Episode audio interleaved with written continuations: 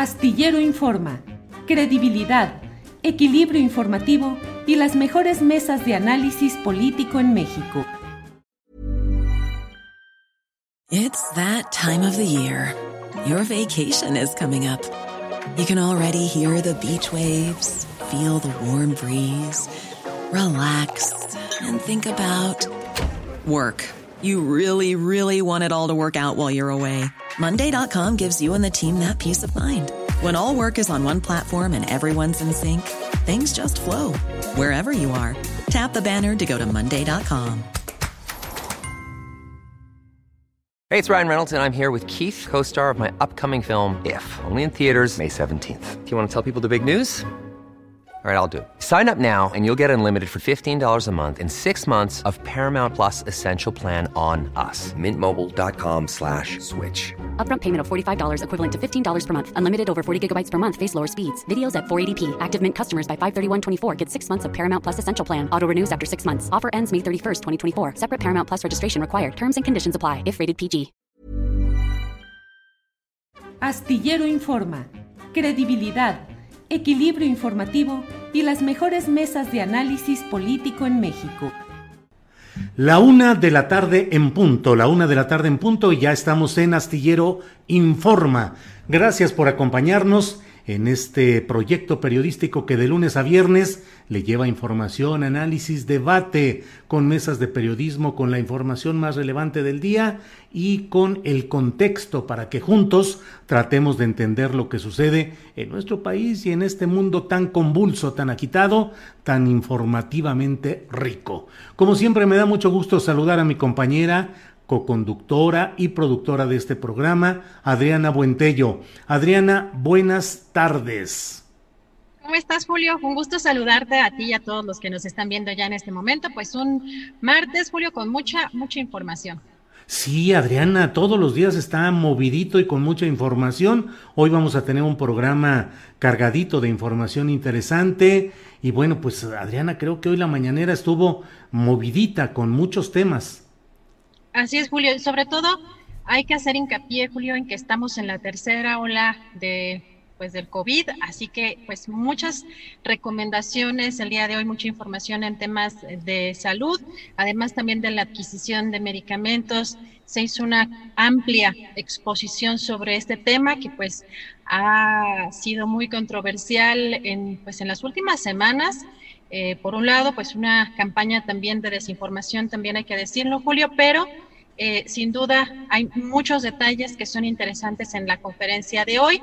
Y reiterar, Julio, que lo que hizo hincapié el subsecretario Hugo López Gatel es en que, pues ahora los jóvenes son los que están siendo más afectados por esta, por esta pandemia eh, por COVID-19, Julio. Así que pues tendremos todos los detalles eh, pues ya en un momento más. Sí, fíjate que a mí me llama mucho la atención, Adriana, cómo en las redes sociales eh, pues son frecuentes los comentarios, la información respecto a contagios entre gente joven, eh, sana, atléticos o deportistas o, o, con una muy buena salud y sin embargo pegando fuerte todo esto.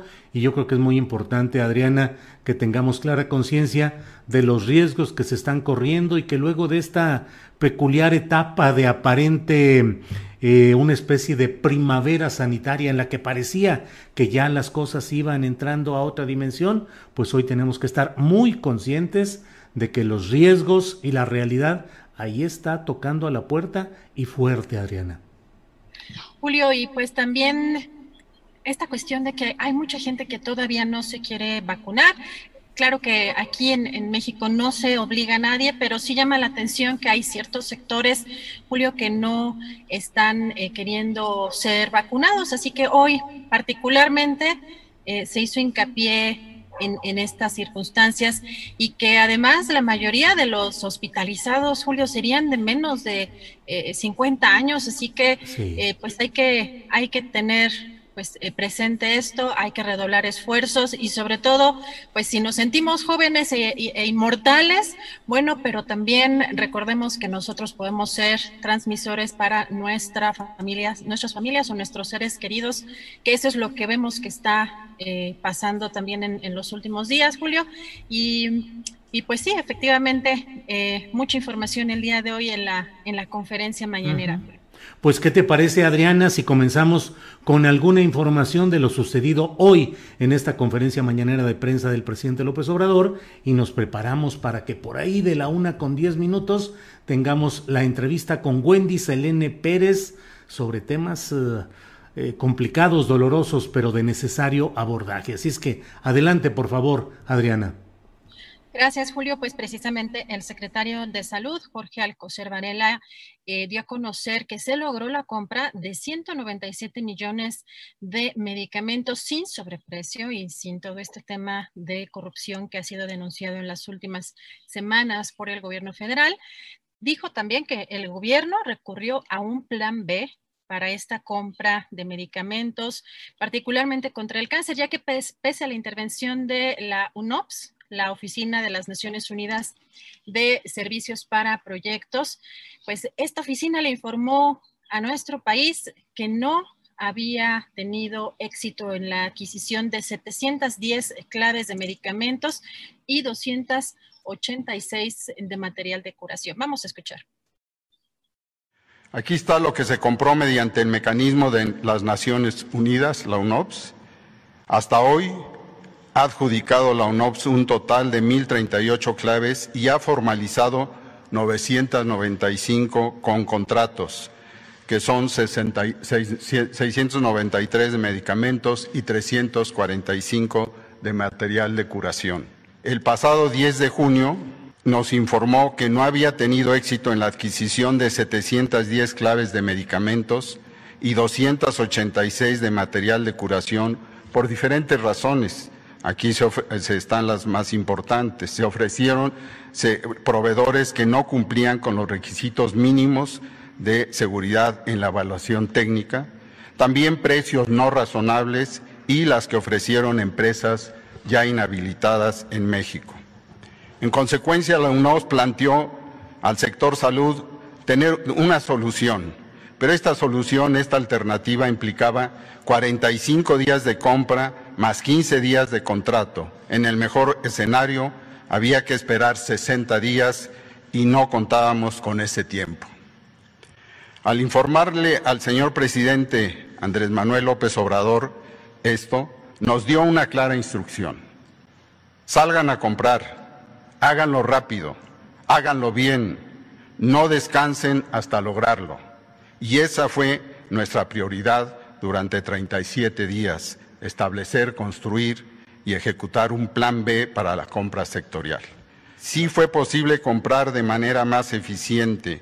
En 37 días el sector logró adquirir desde el gobierno federal lo que al, organismo internacional le tomó 10 meses.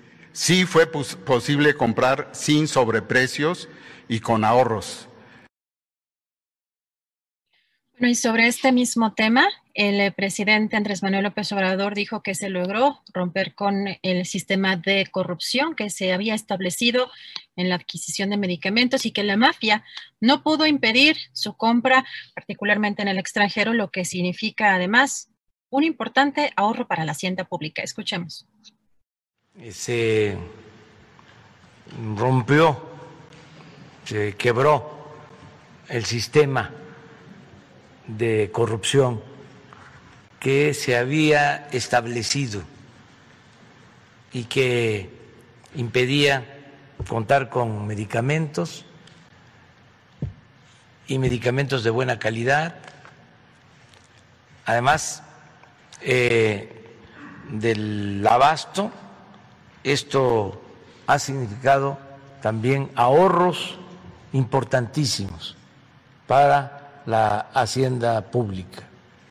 Eh, no pudo la mafia que existía en todo lo relacionado con la venta o compra-venta de medicamentos, no pudo impedir que se lograra el propósito de adquirir todos los medicamentos. Esto llevó hacer muchísimas modificaciones legales, empezando porque no se podía comprar medicamentos en el extranjero.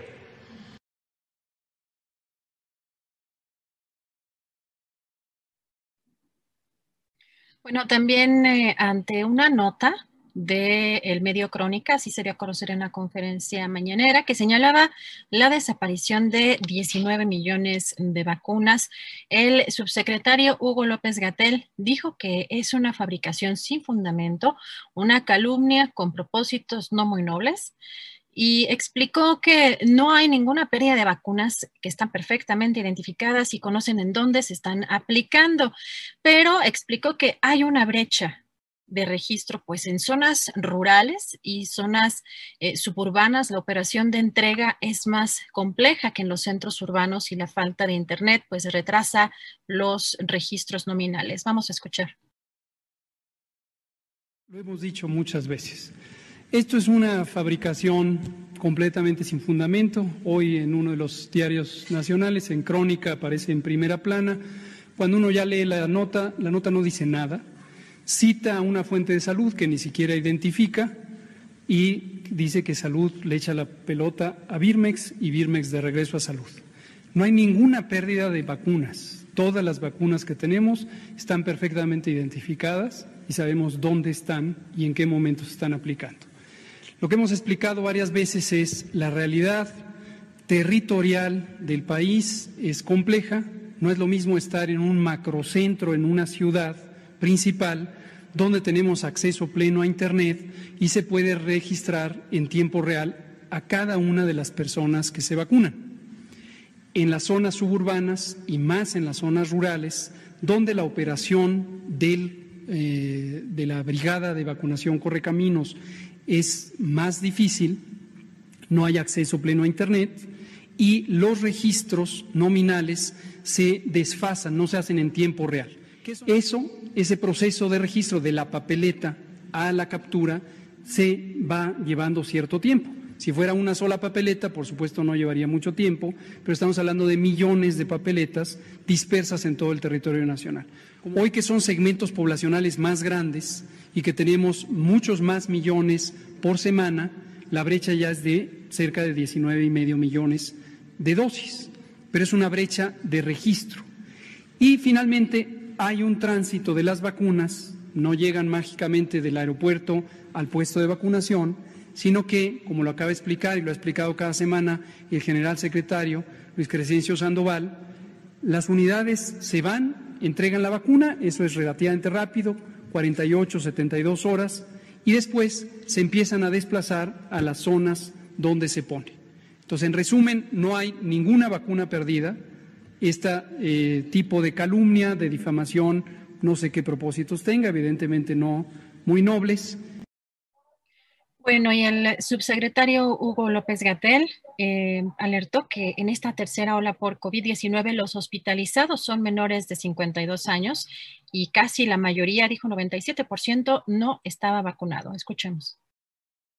Hoy sobre la pandemia queremos eh, dirigirnos en especial a la juventud para que tenga presente cuáles son sus riesgos, cuál es la situación que enfrenta y que no es eh, despreciable, es importante que tomen en cuenta todos ustedes que son jóvenes y mujeres jóvenes, que también ustedes pueden ser afectadas y afectados por la epidemia de COVID-19 en México y en el mundo. Esto es un fenómeno que está ocurriendo en muchos países, en particular los países que hemos tenido programas de vacunación amplios y que hemos logrado ya una cobertura muy importante de la población mayor de 50 años y por lo tanto la epidemia se ha desplazado ahora a las personas jóvenes.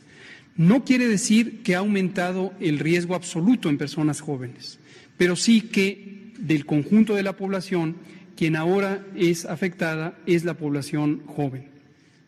Podemos ver que se ha recorrido seis a siete años la distribución de edad.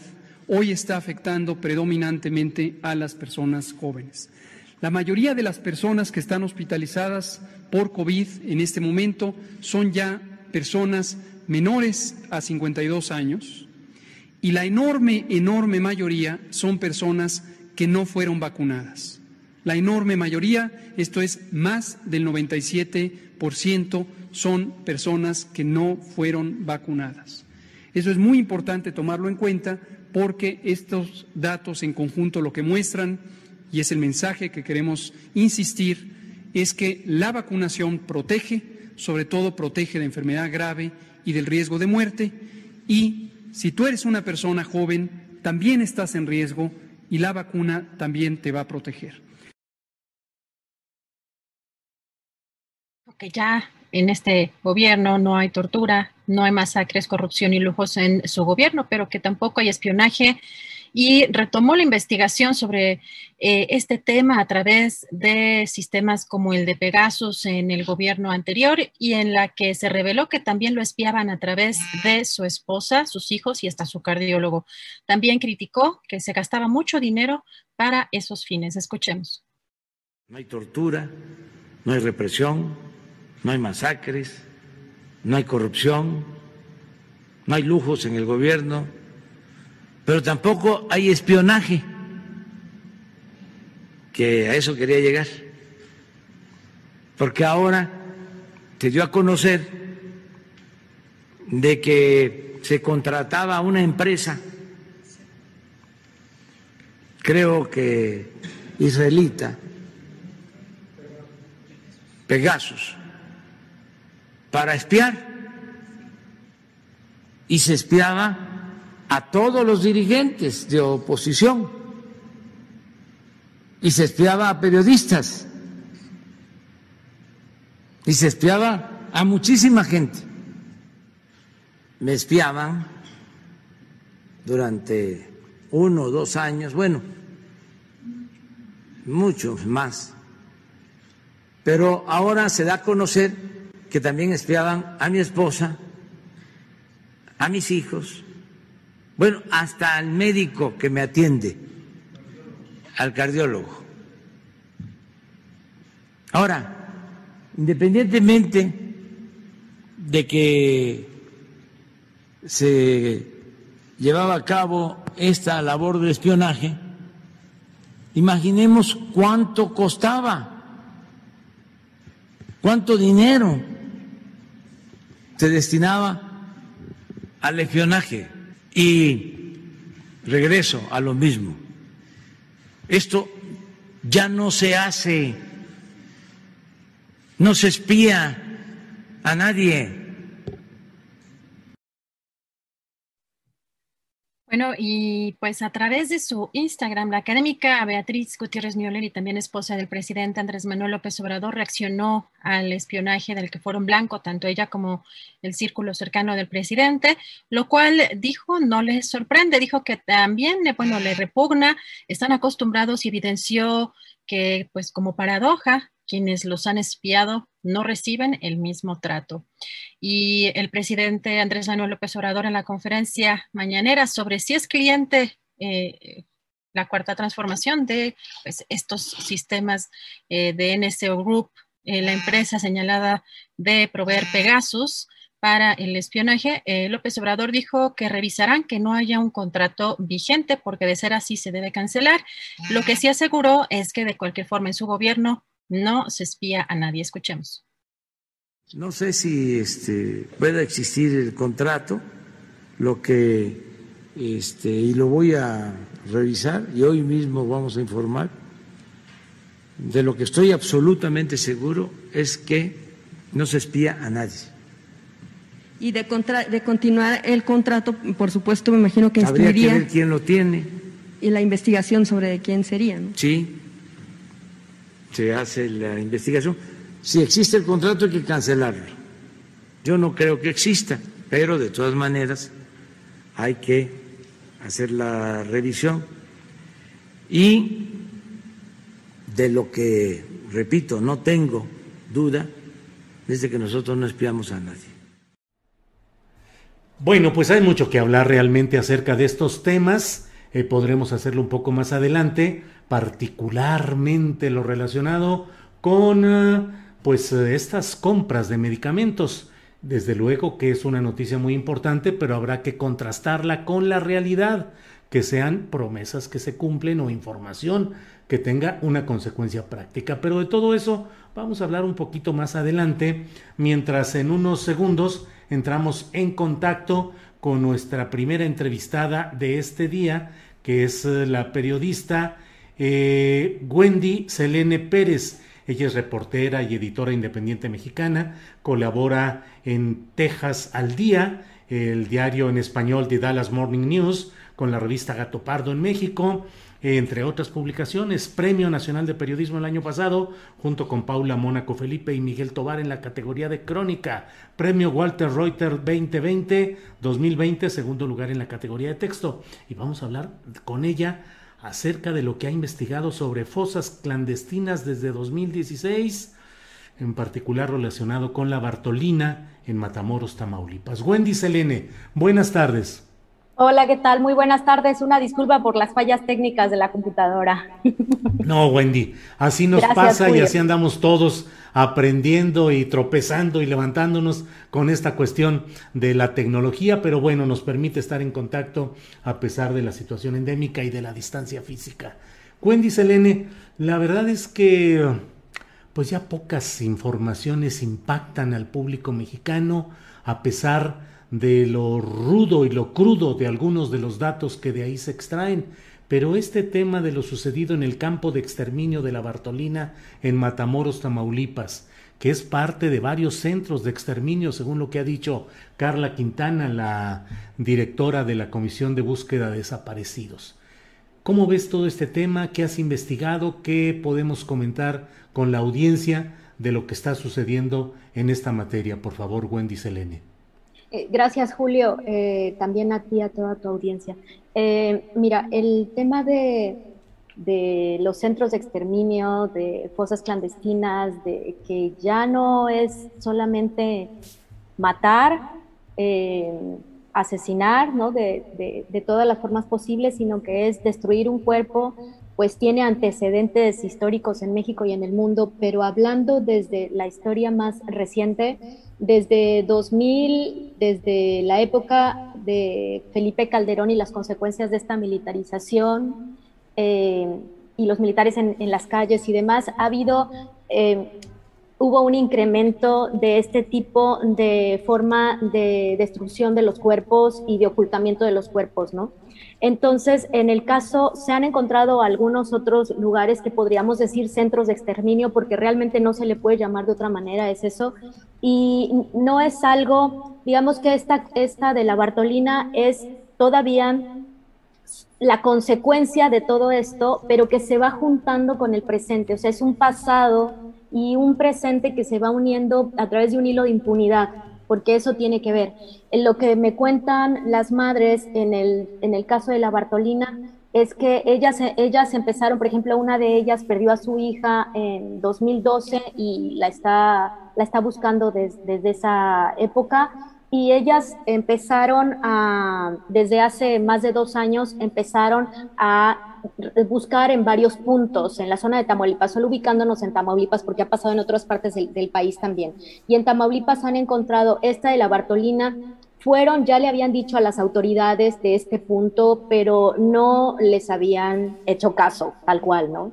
Eh, hasta que le pidieron a, la, a Carla Quintana, a la Comisionada Nacional de Búsqueda, que fuera fue Carla Quintana algo que me parece que está bastante bien porque al menos eso es un paso, ¿no? El, hecho de que las autoridades vayan, estén en el lugar y se den cuenta y reconozcan es un paso. Eh, sin embargo, las mamás dicen que estuvieron como mucho tiempo detrás de esto, eh, viendo a ver quién iba. Eh, cuando ellas van a, a, exhumar esta parte, ellas lo que primero lo que dicen es, nosotros no estamos eh, buscando puntos, no estamos rastreando ya puntos, los puntos ya están, lo que necesitamos es que se exhumen todos estos restos, o sea, necesitamos realmente un trabajo para poder recuperar todos estos restos que están, son restos óseos, tesoros como les, como les llaman desde hace mucho tiempo, ¿no? Porque son minas de, huesos de personas, de seres queridos. Eh, de todas ellas y de todos ellos, también hay padres buscadores, lo sabemos, y ellas lo que han hecho es, han encontrado, por ejemplo, en 2019, en ese lugar de la Bartolina, sacaron, eh, rescataron en una camioneta pickup, dice que más o menos unos 200 o 300 kilos podrían ser, de huesos, mandíbulas, clavículas, fémures, huesitos, piezas dentales, etcétera, ¿no? Entonces, cuando van caminando, es, no es posible, no es posible, eh, es posible más bien que puedan estar destruyendo estos, estos huesitos y, estas, y estos restos óseos de, las personas desaparecidas, porque está eh, junto al mar, o sea, es, es, una zona, es una zona tierra-mar, ¿no? Eh, muy cerca de Brownsville y, y, de las aguas del Golfo. Eh, entonces imagina, Julio, que en 2019 sacan estas camion esta camioneta, la, sacan, recuperan los restos y los van poniendo en bolsas de embalaje de cadáveres blancas y entonces ellas así van, van calculando cuánto es el peso. Eh, es una cosa realmente bastante triste y muy horrorosa, ¿no? Después en 2020, que fue la pandemia, pues varias de las mamás en todo el país, pero en el caso de la Bartolina, eh, se deprimieron porque, porque justamente no podían hacer el trabajo de recuperación de restos y, y no pudieron hacer mucho trabajo ahí de rescate y de exhumación. Entonces, eh, calculan que exhumaron 120 kilos más o menos en 2020 y solo en este año han exhumado cerca de 630 kilos. Estamos hablando de una tonelada. En los últimos, de 2019 al 2021, una tonelada de huesos y de restos óseos a punto de calcinar, bueno, calcinándose porque algunos están calcinados. Eh, también lo que me han contado es esto, que regresan, por ejemplo, Julio, y las fosas se reciclan o sea, estos terrenos, estos campos de exterminio se reciclan. O sea, es, por ejemplo, hace poco fueron a una a, hacer un operativo de rescate, ¿no? Porque tienen que ir eh, la Procuraduría General, la Fiscalía General, cuerpos de la Fiscalía General, de la Fiscalía Federal, eh, la Sedena, etcétera, ¿no? Van como 20 camionetas, según lo, lo, que, lo, que, me describen, y también lo ha descrito Carla Quintana, ¿no? En algún momento. Eh, entonces llegaron, hace poco, en mayo más o menos, llegaron y encontraron un pozo, se dio cuenta una de las mamás que uno de los pozos que ya habían exhumado, porque son como pozos, por eso le llaman fosas, eh, no estaba cerrada como la habían cerrado. Entonces se regresaron y vieron que había un cuerpo nuevo. Entonces, todos estos lugares, por, eso, por eso decía al principio que es como que pasado y presente se siguen uniendo, ¿no? Eh, y, y, atrás de todo esto hay un hilo de impunidad, porque finalmente, pues, ¿dónde están los culpables, no? Si te das cuenta, o sea, no hay generalmente, cuando se trata de fosas clandestinas, cuando se trata de desaparecidos y demás, no hay un perfil del perpetrador. O sea, es, es, es, muy difuso. O sea, lo que conocemos son, por ejemplo, en Nuevo Laredo, los 30 marinos que están ahora detenidos por las desapariciones, por la ola de desapariciones en 2018 en Nuevo Laredo, donde había niños y donde también los marinos habrían cavado las fosas, eh, fosas y en una de esas fosas estaba un chico de 14 años, ¿no? Con un tiro de gracia. Eh, y, enterrado junto con otra persona. Entonces, es, esto es, eh, pues esto es lo que está pasando en Tamaulipas, en este caso la Bartolina, lo de los restos exhumados, y estas mismas, estas mismas mujeres eh, encontraron, tienen otro punto también, que es en Abasolo, que es más al sur de Tamaulipas, como más de dos horas de, de ahí de, de, la Bartolina. Eh, y en Abasolo han rescatado 1.967 piezas dentales. Ellas saben, o sea, ellas creen, eh, calculan que por las, los dientes que cada persona debe tener, calculan que pueden ser alrededor de 60 personas. En Abasolo, Tamaulipas. También. En Abasolo, Tamaulipas. Entonces son, son diferentes puntos, no solo tienen la Bartolina, pero si te das cuenta, el común denominador de esta zona es eh, que la destrucción de los cuerpos es, es eh, no, tiene, no, tiene, no tiene manera de, describirse ni de nombrarse, ¿no? Porque es hacerlos polvo, eh, desaparecerlos completamente de, pues de cualquier, de, no sé, desaparecer, claro, cualquier indicio, toda materia, ¿no? Claro, y por ejemplo, en las investigaciones que yo he hecho sobre fosas clandestinas desde 2016, em, yo hice una recopilación de las fosas clandestinas, eh, fosa por fosa, desde los años 60, ¿no? hasta, hasta la actualidad. Y también donde se ha visto, eh, a, a, lo largo de todo el país ha habido estas, estos centros de exterminio en Coahuila, por ejemplo, ¿no? Las madres que caminan por el desierto y también van encontrando los mismos restos, ¿no? Y ositos de peluche y prendas de niños también. Entonces, eh, en Veracruz, eh, estas máquinas que son para triturar caña, ¿no? También hay huesos triturados eh, con estas máquinas. No sé, es, es es un horror terrible el que se está viviendo desde hace muchos años y el que, si te das cuenta, pues continúa. O sea, es, pareciera que no ha habido un, fin. O sea, todo ese, todo ese mar de huesos, todo ese mar de restos, todo ese mar de tesoros, es, como ellas llaman, eh, se junta con, lo de hoy y se convierten en depósitos o centros de de, cadáveres, de, vidas, ¿no? Porque ni siquiera ya son cadáveres. Eh, Wendy Selene, em, todo esto implica una logística que no puede escapar a los ojos y a los oídos de autoridades de policías municipales, de los agentes eh, de policías estatales, federales, gobernación, Secretaría de la Defensa Nacional, Secretaría de la Marina. ¿Cómo es posible que haya esta geografía de fosas clandestinas dispersa en diversas partes del país con este número de eh, cuerpos acumulados ahí, con los ácidos, los químicos necesarios, la movilización de las personas llevadas ahí, la movilización de los verdugos, y sin embargo, estructuralmente pareciera que nadie se da cuenta, Wendy Selene pareciera que nadie se da cuenta, pero yo he acuñado un término, no sé si existe o no, un concepto que yo le llamo movilidad criminal. Entonces, para mí la movilidad criminal es, es, es cuando o, los, o los agentes del Estado, ya sean municipales, estatales, federales, o marinos, o militares, o funcionarios, eh, como sea, eh, o son perpetradores directos disparan el arma eh, o, matan, eh, torturan y, meten a fosas y destruyen cuerpos, ¿no? O eh, actúan en complicidad con grupos criminales y o se hacen la vista gorda o reciben un dinero aunque no sean participantes conjuntos con el crimen organizado, ¿no? Entonces, yo pienso mucho en a qué llamamos crimen organizado, ya a estas alturas en México, a qué llamamos crimen organizado.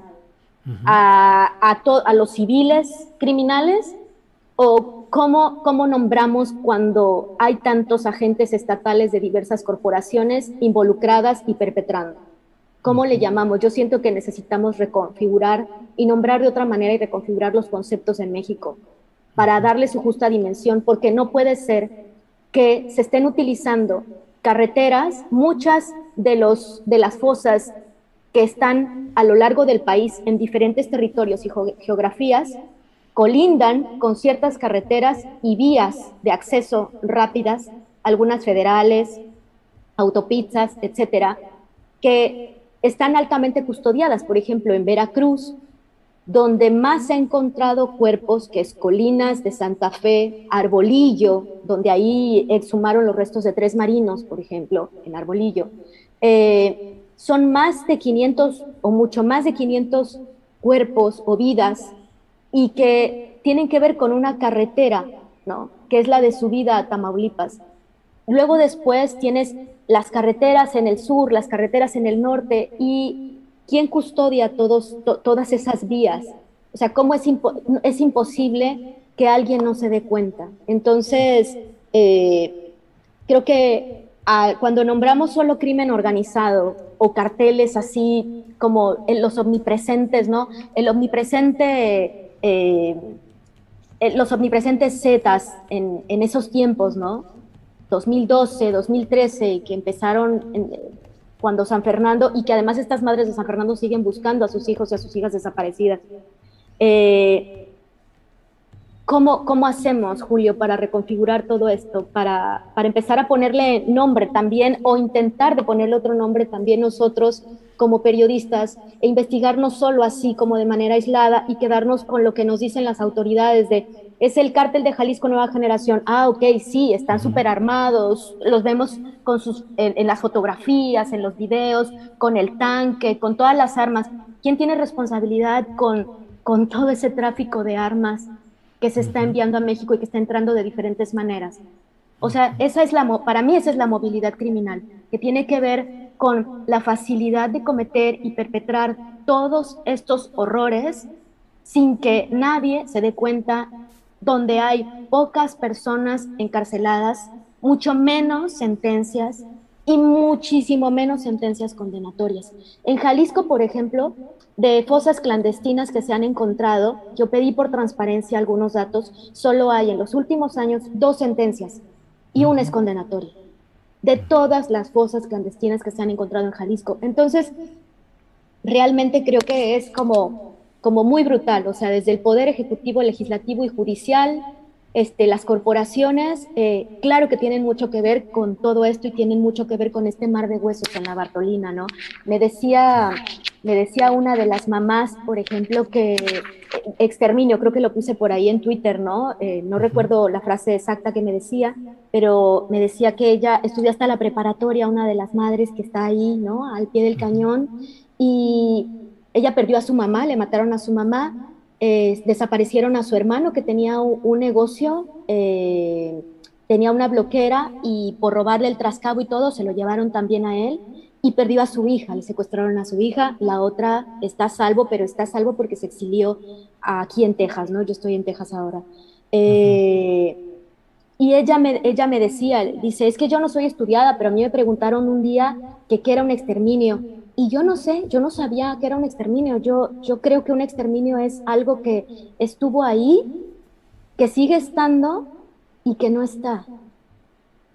Es, decir, no estudió, no, estudió más, no, no lo conceptualiza académicamente o como, como sería un diccionario, pero lo conceptualiza con muchísima más profundidad porque lo conceptualiza a través de su vivencia, de su búsqueda y de su dolor. Sí. Eh, Wendy Selene, Em, yo cada vez encuentro con más frecuencia en las redes sociales, en particular en Twitter, los reportes de desaparecidos, algunos largamente durante meses, durante años, pero cada vez lo veo con más frecuencia. De los testimonios que has ido recopilando recientes al principio de esta plática, tú decías pasado y presente. En el presente, al menos los indicios apuntan a que cada vez más son los mexicanos y mexicanas desaparecidos y que eso pueda pues tener la relación directa con estas fosas, es decir, vamos cada vez peor, se va deteniendo, se va un poco atendiendo. ¿Cuáles son los indicios que tienes, Wendy? En cuanto a desapariciones, eh, los datos que he visto, los pocos datos que hay, porque desafortunadamente la Comisión Nacional de Búsqueda nos ha negado el acceso a las bases de datos de desaparecidos y ha enviado tres bases de datos que son un poco extrañas porque una tiene como 39 mil, como 38 mil datos, otra tiene como 11 mil datos, pero no tiene las descripciones de cuándo son. Pero analizando un poco esas, eh, a mí me gusta ver, por ejemplo, cuándo fue el reporte de desaparición, y cuándo fue, eh, o sea, cuándo desapare cuál es la fecha en que reportaron desaparecida la persona y si sigue buscando. Entonces, viendo eso para ver si había gente del pasado, no sé, denuncias, digamos, gente que denunció posteriormente, no. Hay muchas denuncias actuales, o sea, que son de 2021, de 2020, de 2019, o sea, sigue habiendo una práctica de desaparición y hablando con la gente, eh, lo, que, lo que cuentan ellos es que cada vez es más frecuente y pues prácticamente es, es una consecuencia de todo esto. O sea, si no hay justicia, si no hay eh, realmente una, un, acciones para rescatar la memoria y la verdad, entonces eh, se va imitando. es más fácil desaparecer y es más fácil eh, esconder un cuerpo o destruirlo porque no hay quien te castigue. O sea, va a ser muy difícil que te castiguen. Entonces también se va imitando, y eso lo hemos visto con las generaciones también más jóvenes, cómo van creciendo los niños en los alrededores, cómo van creciendo los adolescentes en los alrededores. O sea, desaparecer venía, era, era un concepto eso, que venía del pasado. En 2006, este, nos recordaba a nosotros en la, época de terrorismo de Estado, que le mal llamamos guerra sucia, ¿no? Y, y, también eh, las noticias venían, Julio, de Chile, de Argentina, de España. O sea, en México realmente los o sea, la gente eh, inhumada en fosas clandestinas de manera ilegal eran, por ejemplo, relacionadas con los abortos, ¿no? Eh, porque pues está tan penalizado y sobre todo antes, en ese tiempo estaba mucho más penalizado, entonces si había una partera o algo, era cuerpos, por ejemplo, de crímenes de violencia intrafamiliar, eh, de feminicidios, ¿no? Pero muy, muy, muy esporádicos. Entonces el disparo se vino en 2008, eh, así, ¿no? Y, ahora, claro, o sea, ha, habido una imitación. Es el desaparecer ya ahora es un, es, es un verbo que, que convive en nuestra vida cotidiana y los niños la escuchan, por, por, donde, por donde viven, ¿no? por, su, por su territorio, o por las noticias, o por diferentes cosas. Entonces, ¿qué pasa? Un criminal, para un criminal es, va a ser cada vez más fácil, y para los criminales que tienen mucho más, eh, que están agrupados, ¿no? Y sobre todo, si son criminales, agentes de cualquier corporación, pues también son prácticas que han sido eh, utilizadas desde años, desde años remotos, ¿no? Entonces, claro, es, creo que por, por, lo menos ahora, insisto, a mí me gustaría rescatar que por lo menos Carla Quintana, la comisionada nacional de búsqueda, fue a la Bartolina y van a hacer un trabajo de exhumación. Eh, se espera y las madres de ahí esperan que se haga pronto porque como no se resguardan esas zonas, podrían llegar a tratar de llevarse o destruir todavía más de los que están esos, esos esos restos óseos y restos humanos ahí. Eh, y también creo que se tiene que dar salida, eh, se tiene que atender no solo el de Tamaulipas, sino otros centros de exterminio que todavía no están ahí, pero como no han sido, eh, no los hemos dicho tanto en medios de comunicación, están ahí, nada más, ¿no? Sí, sí, sí, así es, Wendy Selene. Pues Wendy Selene Pérez, muchas gracias por, ¿qué te digo? Gracias por documentar, por abordar, por estar atenta a esta faceta tan dolorosa y tan trágica de nuestra realidad nacional. Es eh, trabajar diariamente con el dolor y es trabajar documentando y tratando de mantener el equilibrio analítico, la recopilación estadística de temas tan dolorosos, Wendy. Así es que con un gran aprecio a tu trabajo, en general y hoy al trabajo que, que compartes con nosotros. ¿Dónde pueden seguir eh, tu trabajo, Wendy? ¿Dónde tu dirección de Twitter, por favor? Hay varias personas que están diciendo dónde pueden eh, estar atentos a lo que tú comentas o publicas, Wendy. arroba Wendy Selene. Arroba Wendy Selene. En Twitter. En Twitter, en Twitter.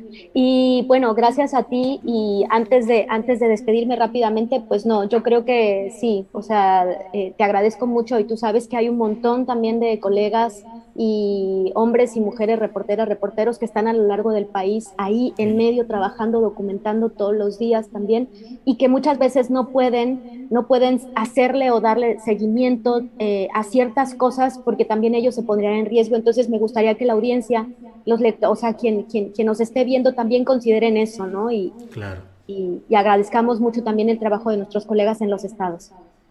Wendy Selene Pérez, muchas gracias y seguiremos en contacto. Gracias. Gracias, Julio. Bonita tarde. Hasta, luego. Gracias. Hasta luego. Pues mire, hoy es un programa en el cual el equipo astillero eh, consideró que es, es, muy probable que hoy haya una desmonetización por el tipo de temas que estamos tratando y así estamos haciendo el programa a sabiendas pues de, ese, de esa circunstancia, pero no podemos dejar de tratar de abordar, de señalar hechos tan preocupantes como los que aquí eh, estamos mencionando. Eh, continuando con esta programación, ahora tenemos le voy a pedir a Andrés Ramírez que en unos segunditos nos ponga el tráiler, el avance del documental del canal 6 de julio que dirige Carlos Mendoza, con quien platicaré después de la presentación de este tráiler sobre aquellos atentados con granadas un 15 de septiembre, un 15 de septiembre de hace que ya 13 años, eh, que fue pues el arranque de estos atentados eh, con granadas en la noche del grito en Morelia, Michoacán. Veamos por favor este adelanto, este tráiler del documental del canal 6 de julio y regresamos con su director, Carlos Mendoza. Andrés, por favor, adelante.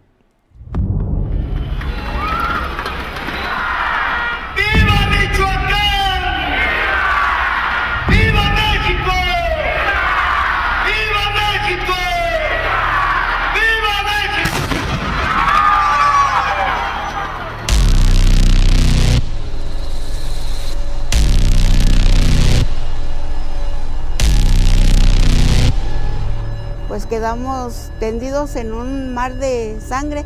Nada más así fue un ruido fuerte.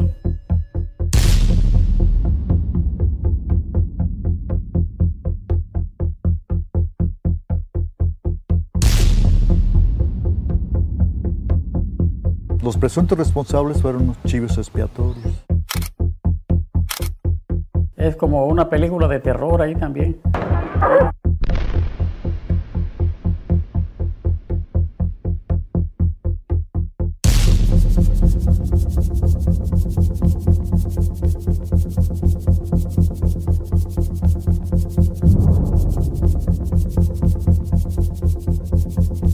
La razón de la lucha por la seguridad eres tú.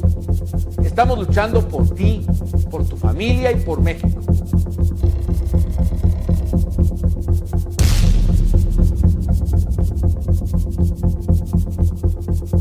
Lo que generó toda esta violencia fue eh, que la propia sociedad enfermara.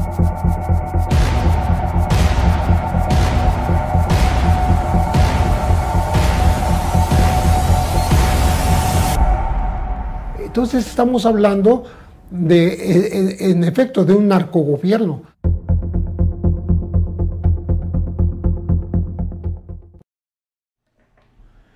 Bien, pues usted recordará lo que sucedió aquel 15 de septiembre de 2008 en Morelia, Michoacán. Y para hablar sobre este tema está con nosotros y le agradezco su presencia a Carlos Mendoza, que es el director del canal 6 de julio. Carlos, buenas tardes, Carlos. Buenas tardes, Julio. Gracias a ti por, compartirme tu espacio. Muy amable. Al contrario, Carlos, gracias por la amabilidad de darnos la oportunidad de presentar el adelanto de este documental que está haciendo el canal 6 de julio. Carlos, ¿por qué escoger este momento? Yo debo decirte que en alguna ocasión platiqué con uh, eh, Paul Leduc, el siempre recordado director de cine, y él justamente a partir de lo que había sucedido en Morelia tenía la visión de tratar de extender la mirada a lo que después sucedió. El tiempo ya no, no permitió, las circunstancias diversas, pero te pregunto, Carlos, ¿por qué colocar ese punto de referencia y qué significa en todo lo que después ha sucedido en nuestro país? Bueno, eh, por una serie de, circunstancias digamos, la cercanía que yo tengo con cierta gente en Morelia, que he estado yendo allá últimamente con alguna frecuencia, eh, pensamos que este era un tema importante que se había perdido en el, en el tumulto de hechos violentos durante la llamada guerra contra el crimen organizado, la guerra de Calderón. Eh, hechos que, que precisamente por, la, por, por el ambiente de, de, violencia y, de, vertiginoso y de vértigo en la misma, de, una sucesión prácticamente ininterrumpida de hechos violentos, son temas que se han ido perdiendo, o sea que, no están en la memoria en la memoria colectiva. Yo te diría que ni siquiera en la memoria de los propios morelianos, ¿no? Entonces decidimos que era un, tema, un tema interesante, decidimos que era un tema que posiblemente fuera relativamente fácil de producir, porque nadie se había acercado a, las víctimas, a la abogada de las víctimas, a los, eh, a los tres eh, que estuvieron presos, en, acusados injustamente de este, de este atentado o de este acto de terrorismo. Y efectivamente fue así, entonces fue relativamente fácil. Luego se nos fue pasando el tiempo, porque ya lo teníamos casi terminado hace, hace ya algunos meses, por, el, pues por las circunstancias de la pandemia y todo esto que, que han, han, alterado las cosas. Y ahora es cuando llegamos, este, pues ya con el trabajo terminado y ya en condiciones de empezar a exhibirlo y a incluso comercializarlo. Y bueno, coincide con, con, con, más o menos con esto, este tema de la, de la consulta sobre los presidentes, que bueno, desde luego el tema alude muy directamente a Felipe Calderón de una manera, yo diría que bastante seria, bastante severa. Carlos Mendoza, Michoacán, donde arrancó precisamente la guerra contra el narcotráfico, el estado natal del propio Felipe Calderón, y luego donde sucedieron este tipo de hechos eh, tanto las granadas en Morelia como aquella escena increíble de una pista de baile, si no me equivoco, en creo que en Uruapan, donde rodaron cabezas arrojadas, en un proceso, Carlos Mendoza, de ir creando el miedo colectivo, el miedo a los bandos rivales, pero que no sé qué opines, Carlos, pero se ha convertido en una especie de anestesia social en la cual ya no nos impactan mucho los terribles dramas que suceden continuamente en diversas partes del país. precisamente, precisamente ese es, el, ese es parte del, del, asunto que nos, que nos invitó a nosotros a intentar hacer este, este documental. Tú lo has descrito muy bien, el, ese momento de las, de las cabezas eh, que son arrojadas en un, en un antro en, en Uruapan es prácticamente el inicio, el, el banderazo de la llamada guerra eh, de Calderón, de la, eh, de la guerra contra el crimen organizado, y es precisamente en, en su estado en donde emerge esta, este grupo delictivo conocido como la familia michoacana, que tiene mucho que ver en todo este asunto, y es precisamente un estado gobernado por el PRD, que era pues la pesadilla política de Calderón en ese momento, ¿no?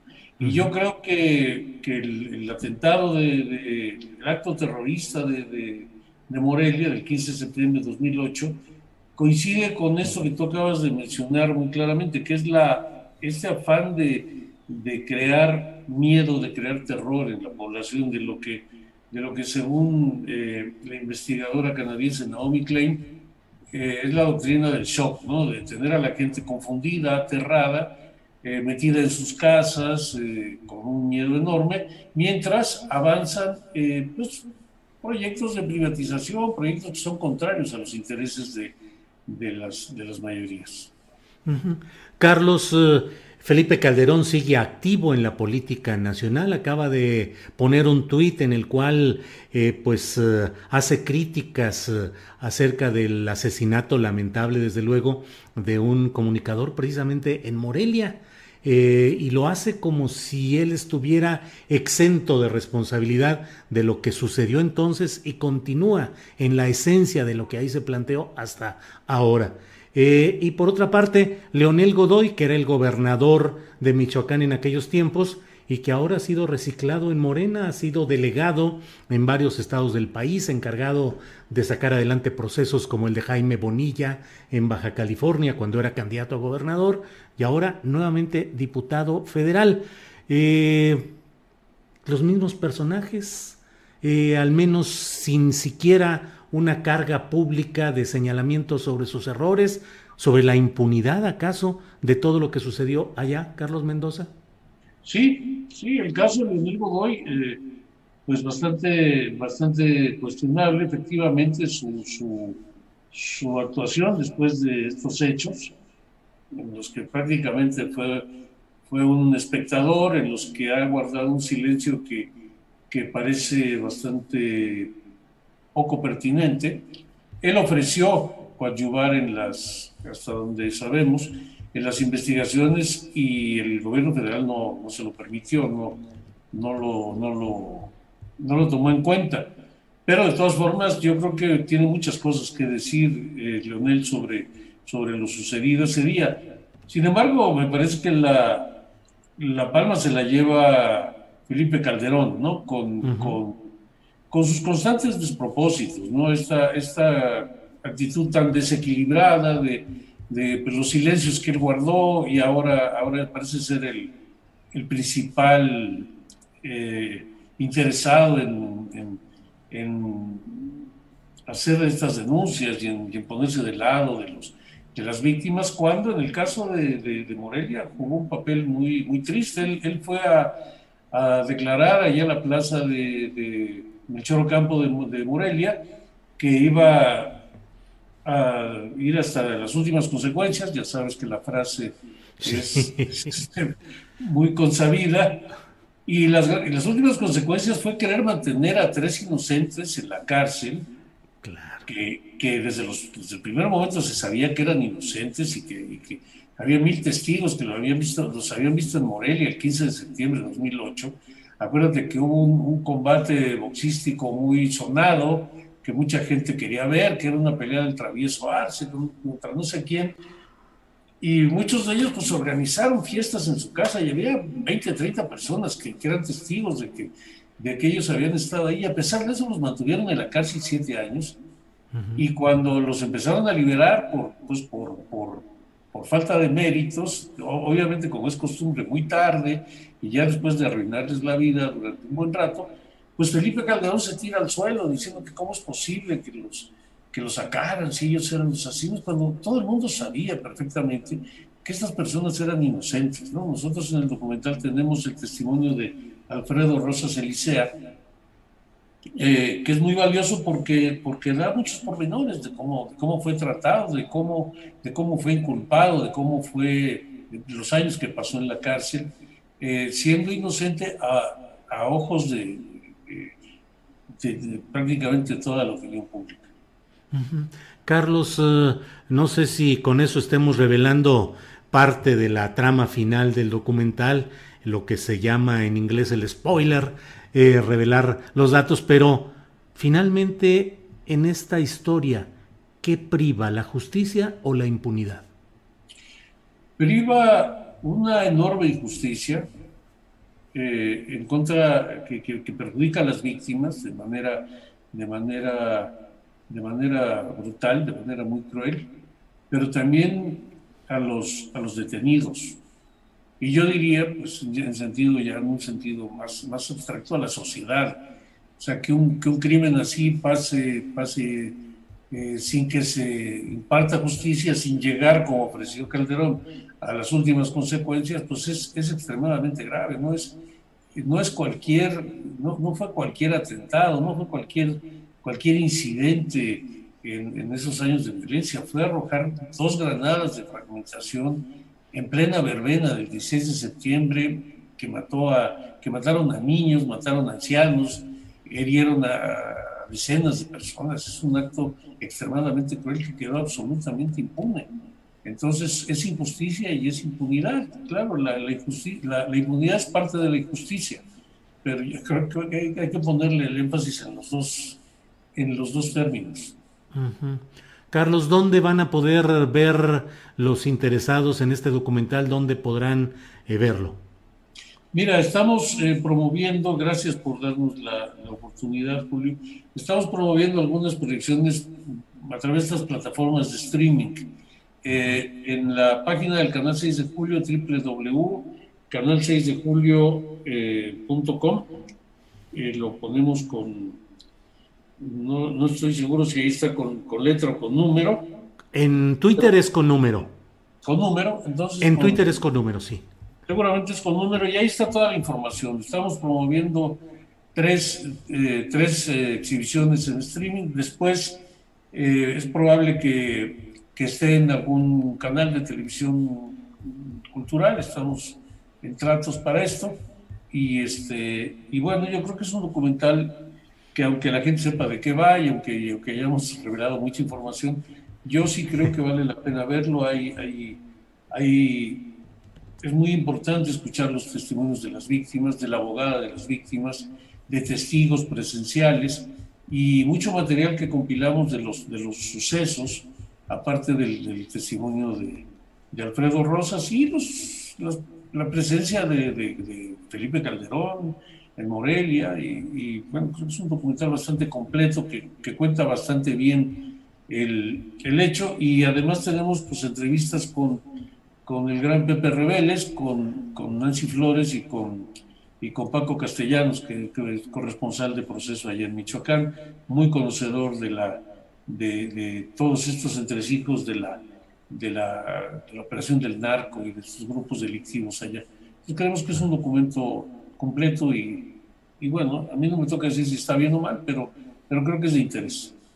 Gracias, Carlos. Está efectivamente la dirección en Twitter, es arroba canal 6 con número, canal 6 de julio y ahí pueden encontrar toda la información a reserva de la programación que en su momento incluso le pido a Carlos que nos dé los datos donde pueda verse en algún otro tipo de canales o de espacios y con mucho gusto lo difundiremos. Carlos, pues muchas gracias ya décadas documentando los aspectos de la vida política y social de este nuestro México que no están en los eh, canales de televisión convencionales ni en los medios de comunicación convencionales. ¿No te has cansado, Carlos? No, no, yo no me he cansado, ya, son, creo que ya llevamos como 33 años. A mí me gusta mi trabajo. Cada, cada vez hago, hago, hago menos el trabajo que no me gusta de esto y cada vez me concentro más. Puedo hacerlo. Eh, tenemos un equipo eh, de jóvenes, entusiastas, eh, brillantes, y no, no me canso, es, no me canso porque del otro lado sigue habiendo gente que recibe el mensaje y lo aprecia. Este, afortunadamente seguimos teniendo un público que está atento a lo que hacemos y seguimos sobre todo dialogando con los jóvenes. No nos, no nos hemos envejecido, yo sí, pero, pero el trabajo del canal creo que no se ha envejecido al grado de que no interese a los jóvenes o a muchos jóvenes. Entonces eso es un aliciente y, y este es un trabajo, pues tú sabes que es un trabajo apasionante. Yo te preguntaría lo mismo si no te has cansado. Yo, a todas horas estás, estás en, en, internet y cuando no estás, estás escribiendo tu columna y no paras. Yo creo que tú entiendes por qué no me he cansado. En eso estamos, en eso estamos. Carlos, muy amable de permitirnos presentar eh, el, arranque, la premier de este tráiler en medios de comunicación de granadas de fragmentación sobre el atentado con granadas en Morelia, este documental del canal 6 de julio. Así es que Carlos, estaré atento y cuando haya ya la programación de dónde, cómo se pueda ver, eh, si nos envías los datos, con mucho gusto los difundimos aquí mismo. Gracias. Muchas gracias a ti, respetamos mucho tu, tu trabajo, lo seguimos y es para nosotros un privilegio poderlo presentar aquí en, en tu espacio. Muchas gracias, Carlos. Buenas tardes y seguimos. Gracias. Hasta luego. Pues la verdad es un honor que nos haya permitido el canal de 6 de julio y Carlos Mendoza presentarle la premier, diríamos, pues la premier con alfombra roja de este documental Granadas de Fragmentación. Y como le decía, pues nos desmonetizaron el programa, eso lo teníamos absolutamente considerado. De alguna manera diríamos, hasta se habían tardado, pero bueno, eh, sabemos que este es el tipo de periodismo que debemos hacer y no nos queda más que seguir para adelante. Si tenemos que hacer el programa con señales de humo para que sean codificadas en otro lado, pues lo hacemos también con señales de humo si no nos queda de otra. Pero bueno, seguimos adelante. Vamos ya. Vamos ya a nuestra mesa de periodistas de este martes 20 de julio. Ya están puestísimos nuestros compañeros y como siempre me da mucho gusto saludar en un segundito a que ya estén puestos eh, son Arnoldo Cuellar, usted lo sabe, Jorge Meléndez en esta ocasión y Temoris Greco. Así es que, pues ya en unos segunditos vamos a estar eh, con esta transmisión. Eh, está en estos momentos Andrés Ramírez haciendo los acomodos porque tenemos, ya está ahí, ya está ahí, ya ya estamos más o menos ahí acomodados. Para ir hablando de algunos de los temas relevantes de este día, de estas horas. En unos segunditos ya estamos técnicamente puestos. Muchos comentarios que están llegando a través de uh, las um, eh, del chat, del chat que tenemos aquí. Eh, bueno, eh, por aquí dice Sista Veracruz. Vuelvo a insistir, somos 300 mil suscriptores, de apesito por cada uno para apoyar a Julio. Muy bien, gracias, Sista Veracruz. Bueno, pues vamos ya a esta mesa de periodistas, ya estamos puestos. Buenas tardes, Temoris Greco. Ya están por ahí. Eh, ahorita entramos. Temoris. El, micrófono, el micrófono. Hola, hola, hola. Buenas, buenas, buenas tardes, Julio, Arnoldo. Gracias, Temoris. Arnoldo Cuellar, buenas tardes. Julio, ¿qué tal? Muy buenas tardes. Yo admirando el sentido escenográfico y el encuadre de Temoris. Ah, digo, es un profesional, Arnoldo. Digo, nosotros somos aficionados. Mira, Temoris tiene ahí todo. ¿Cómo ves? Gracias. Eh, María, esto, esto, esto, está aquí así por si me enojo para que se vea que está saliendo fuego del, cráneo. Bueno, hoy no va a estar con nosotros Arturo Rodríguez. Le envío un saludo a Arturo, que está en una atendiendo un asunto familiar. Eh, le envió saludos a él, a su esposa, a su familia en general eh, y seguramente estará con nosotros el próximo lunes, pero saludo y abrazo a Arturo y a su familia. Y por otra parte, va, estaría con nosotros Jorge Meléndez, pero para no variar o para variar, se tuvo problemas con el internet, ya está instalándose y vamos a empezar antes de que... Eh, ya está por ahí, don Jorge Meléndez, buenas tardes. Chucu Chucu el micrófono. Bueno, mientras se acomoda bien don Jorge Meléndez, vamos. Temoris Greco, ¿qué onda con todo esto de Pegasus y el espionaje gubernamental del cual Arnoldo Cuellar nos puede platicar en general y en particular porque él mismo lo ha vivido con su equipo de Pop Lab en Guanajuato? Pero Temoris, tu primera intervención, por favor, sobre este tema de Pegasus y el espionaje. Pues eh, mira, hemos estado hablando de Pegasus, ¿no? Y, parece que, el único problema es Pegasus, pero en, realidad eh, hay, una, hay un buen número de compañías de Israel, de Italia, como, como, Hacking Team y otras que han estado vendiéndole eh, sistemas de espionaje digital a México y, o sea, lo, hicieron toda la década pasada, o sea, desde 2011. El, NSO Group, el, el grupo que, que, que fabricó Pegasus, el, gran trofeo que, utiliza en sus, en sus promociones de ventas, su, gran premio, es, ellos dicen que la captura del, Chapo Guzmán. Ellos eh, aseguran que desde que estuvo en prisión la segunda vez, él eh, eh, teléfonos que, el Chapo imaginaba que, que, pues, que, estaban fuera, cosa que nadie sabía que los tenía y en realidad estaban todos intervenidos con Pegasus. Y, pero el tema es, estas empresas dicen que las que venden sus sistemas solamente a estados, a gobiernos, como si esto fuera garantía de algo, como si fuera garantía de, su buen uso, cuando en realidad esos gobiernos, por un lado, los emplean no solamente para perseguir a criminales y a, terroristas, como dice NSO Group, sino que además los emplean contra sus opositores políticos, contra activistas, periodistas, como lo ha hecho de manera destacada por el número de, objetivos que, eh, que se conocen el gobierno de México. Pero además, eh, el tema es que esto, que se, lo venden a, los gobiernos de los países, pero también a gobiernos de los estados, e incluso, eh, como, supimos con Hacking Team, se los, eh, se los vendieron hasta a, los cuerpos de protección civil del Estado de México, que ya sabemos que están bajo control de los, de los Tlacomulcos. Esto significa que, eh, que, realmente cualquiera, o sea, le han vendido esos sistemas a cualquiera y que, que además cuando esas personas salen del poder o incluso estando en el poder, ¿a quién le entregan el control? O sea, nosotros sabemos en México que uno puede ser gobernador o puede ser presidente y puede ser parte de un grupo criminal al mismo tiempo.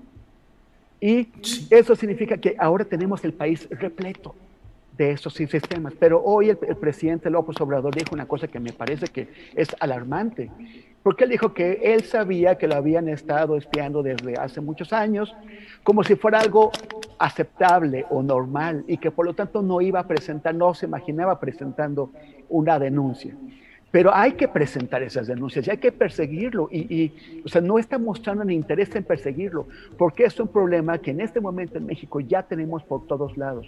Y si alguien está espiando, puede ser una entidad del gobierno federal, puede ser de, gobiernos estatales, puede ser de privados, privados que, nos, que, no, sabemos que nos están buscando. Y de esto sabe bastante Arnoldo, que está siendo o ha sido espiado por una empresa privada eh, eh, empleada por el fiscal general de Guanajuato. Bien, Temoris, muchas gracias. Eh, bienvenido, don Jorge Meléndez, ¿nos escucha? Te escucho muy bien, tuve que hacer un largo recorrido porque en donde estoy el internet se fue, pero ya estoy aquí en un restaurante amigo donde te puedo escuchar muy bien. Muy bien. Ah, te agradecemos mucho todos. Sabemos, nos avisaste pues que había ese problema y que buscarías resolverlo, sí. así es que gracias. Sí, pues. Vamos por lo pronto con Arnoldo Cuellar. Eh, Arnoldo, eh, sobre el tema del espionaje en general que se ha develado respecto al caso Pegasus y bueno, pues también la parte que corresponde a lo que tú has vivido. It's that time of the year. Your vacation is coming up. You can already hear the beach waves, feel the warm breeze, relax and think about work. You really, really want it all to work out while you're away. Monday.com gives you and the team that peace of mind. When all work is on one platform and everyone's in sync, things just flow wherever you are. Tap the banner to go to Monday.com. Ryan Reynolds here from Mint Mobile. With the price of just about everything going up during inflation, we thought we'd bring our prices down. So to help us, we brought in a reverse auctioneer, which is apparently a thing. Mint Mobile unlimited premium wireless. Ready to get 30, 30, bit to get 30, bit to get 20, 20, 20, bit to get 20, 20, bit to get 15, 15, 15, 15 just 15 bucks a month. So, Give it a try at mintmobile.com/switch. slash $45 up front for 3 months plus taxes and fees. Promo for new customers for limited time. Unlimited more than 40 gigabytes per month slows. Full terms at mintmobile.com. Bueno, Julio, yo creo que mm, me, llama pues la atención que nos asombremos con el tema Pegasus y realmente lo que, lo que nos invade ahí es un poco la novedad, la tecnología, los grandes nombres, el escándalo del presidente también y, y muchos periodistas. Pero México se desempeñó en el siglo XX como un estado policial. Eh, hay que ahora volver a ver, y ahí, por cierto, felicito a don Jorge por sus intervenciones, el documental sobre Manuel Buendía, ¿no? Red privada. Eh, no teníamos una sociedad, y creo que aún no la tenemos, que obligue al poder a acotarse. Tenemos un poder desmedido eh, que no solo se ejerce corporativamente, no solo, no solo dominó, bueno, me, refiero un poco al pasado, en el presente están pasando otras cosas, no solo dominó todos, estos, estos eh, vasos de comunicación política, sino que aparte espió ciudadanos, ¿no? Eh, hay que recordar cuáles fueron las primeras grabaciones que se hicieron públicas y cómo estuvo todo tan normalizado. Eh, ¿Te acuerdas las, la, de, la de Raúl Salinas de Gortari hablando con Carlos Salinas de Gortari desde Almoloya? Sí, sí, sí. Es claro. evidente que lo grabaron eh, pues, la Secretaría de Gobernación, ¿no? Que controla los penales. Pues sí. Eh, violando totalmente sus derechos humanos, que aunque Raúl era un pillo y eso no se lo va a quitar nadie. Bueno, pues eso, esto era otra cosa, era un intento aún de, de, golpeteo político en aquella pugna entre, entre Cedillo y Salinas. Pero todos nos lo tomábamos como que no, pues una sopa de su propio chocolate. O sea, nunca fuimos una sociedad eh, que, que, que, se rebelara frente a estas cosas, ¿no? ¿Cuántas veces no hemos dicho todos nosotros en los cafés que nos tomamos con nuestros amigos, no me llames por teléfono, no, no me lo digas por teléfono, mejor nos vemos, hay pájaros en el alambre, o sea, lo tenemos asumido. Yo digo que como si fuéramos la, la Alemania oriental de antes de, de, los muros, en esta dicta blanda, ¿no? Que vivimos, donde, pues bueno, sí, está bien, pues es el Estado. Que un poco lo que nos pasó a nosotros, a, a, en Pop Lab nos espiaron con el sistema que utilizan totalmente legal, adquirido legalmente, para seguir los emails de los teléfonos y otro número que tienen los teléfonos celulares que no voy a recordar el tecnicismo, para, para la lucha antisecuestro, para ubicar o a los secuestrados o a los secuestradores eh, eh, geográficamente, para geolocalizarlos, que se ve que no lo utilizan mucho para eso y lo utilizan para otras cosas.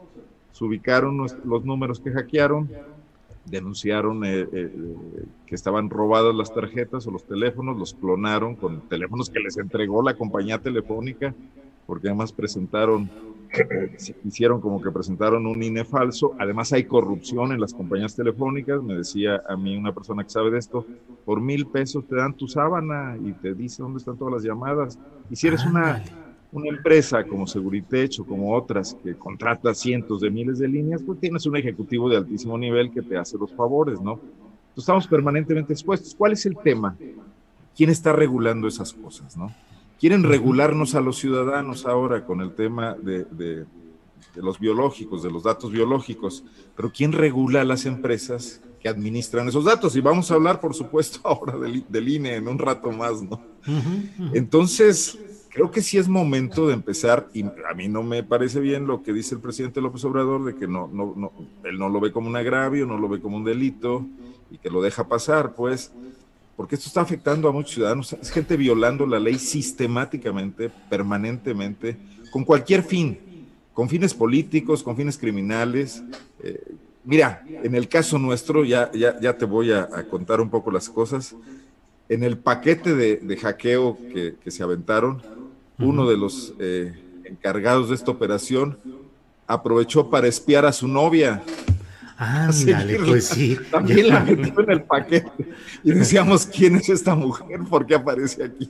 Y luego alguien dijo, no, bueno, pues este, vive en la Ciudad de México, es una modelo y creo que es novia de este cuate, que es el sospechoso de haber ordenado la operación. Bueno, así las cosas, ¿no? Y ahí se enteró de todo.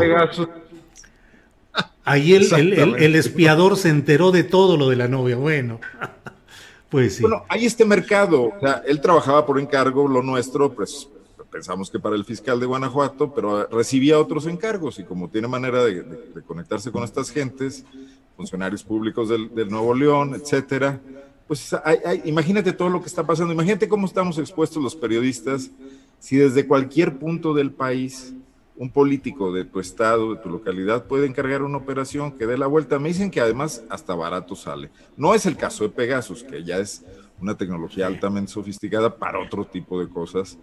Eh, y, que, y que sí, sí significó una inversión eh, cuantiosísima, ¿no? Perdón que ya me pasé de los, no estoy viendo el cronómetro. No, no, no, adelante con, adelante con mucho gusto.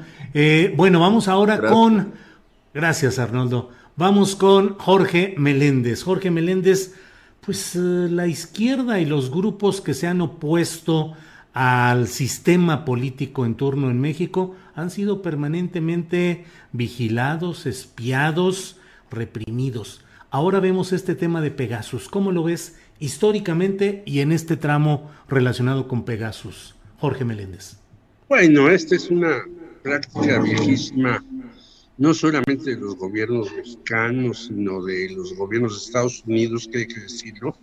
La CIA, en particular, a la que le daba de varapalos el maestro Manuel Buendía, y es supuestamente para que los enemigos externos, llámese comunistas, liberales, eh, de derecha, fascistas, estén aparentemente controlados. Yo tuve un amigo que llegó al CICED, que no voy a decir su nombre porque había está vivo, y dije, a ver, eh, enséñame mi ficha. era una ficha verdaderamente desastrosa. Los que espiaban en la Facultad de Economía, en la preparatoria César, el Partido Comunista, decían lo que les daba la gana con tal de quedar bien con sus jefes. Luego ya vinieron el espionaje más preciso con estas cuestiones tecnológicas. Ya han hablado Temoris y Arnoldo de eso, pero hay que recordar que el ex gobernador de Puebla, Rafael Moreno Valle, tenía a un señor Euquid Castañeda, creo que se llamaba, que espiaba a todo mundo en Puebla. Y bendecido por Moreno Valle, que quería ser presidente de la República. Es decir, no es solamente el gobierno central, son los gobiernos Pero hay un espionaje mayor en las telefónicas y en muchas de las nuevas redes. Bueno, hasta Joe Biden se acaba de quejar de este del señor Mark Zuckerberg, que dice que hace más mal a la democracia que bien. Así pues, los ciudadanos somos los que estamos realmente indefensos ante eso. ¿Por qué estamos indefensos? Porque los poderes, ahí incluso el señor que ha sacado dos videos de los hermanos de López Obrador, dice que tiene como 18 o 20. Todo el mundo sabe que no debe de hablar por teléfono, teléfono, se debe de dejar grabar y todo el mundo lo hace.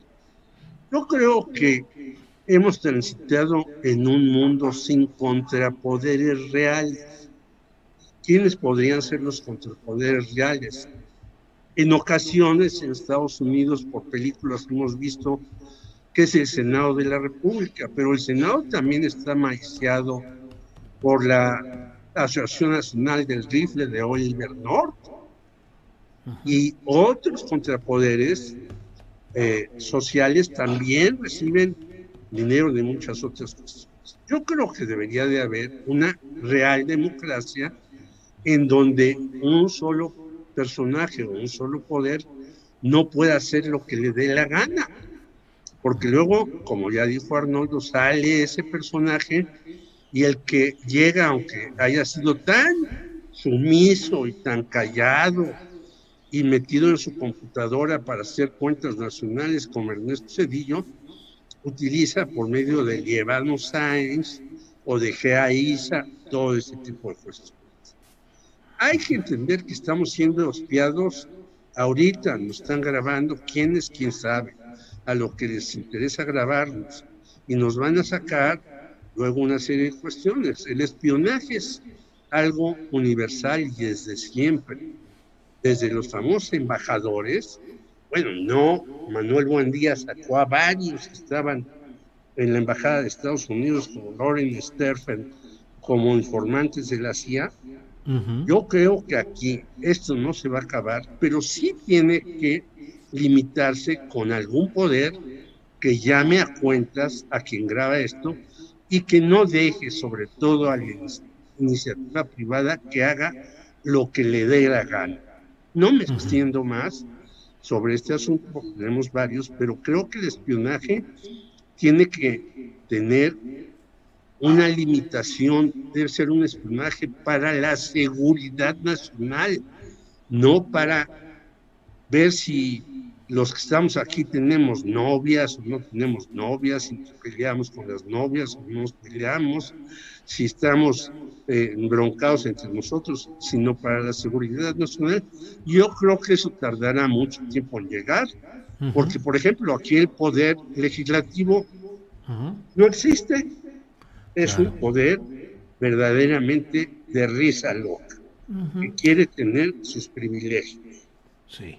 Gracias, Jorge. Temoris Greco, mm, hoy el monero Rapé puso un peñazus, creo que así fue el título, eh, señalando a Peña Nieto arriba del caballo alado y luego en las patas de ese caballo pues están el general Salvador Cienfuegos, el ex procurador Murillo Caram, Tomás Cerón de Lucio, director de la Agencia de Inteligencia Criminal, y em, Miguel Ángel Osorio Chong.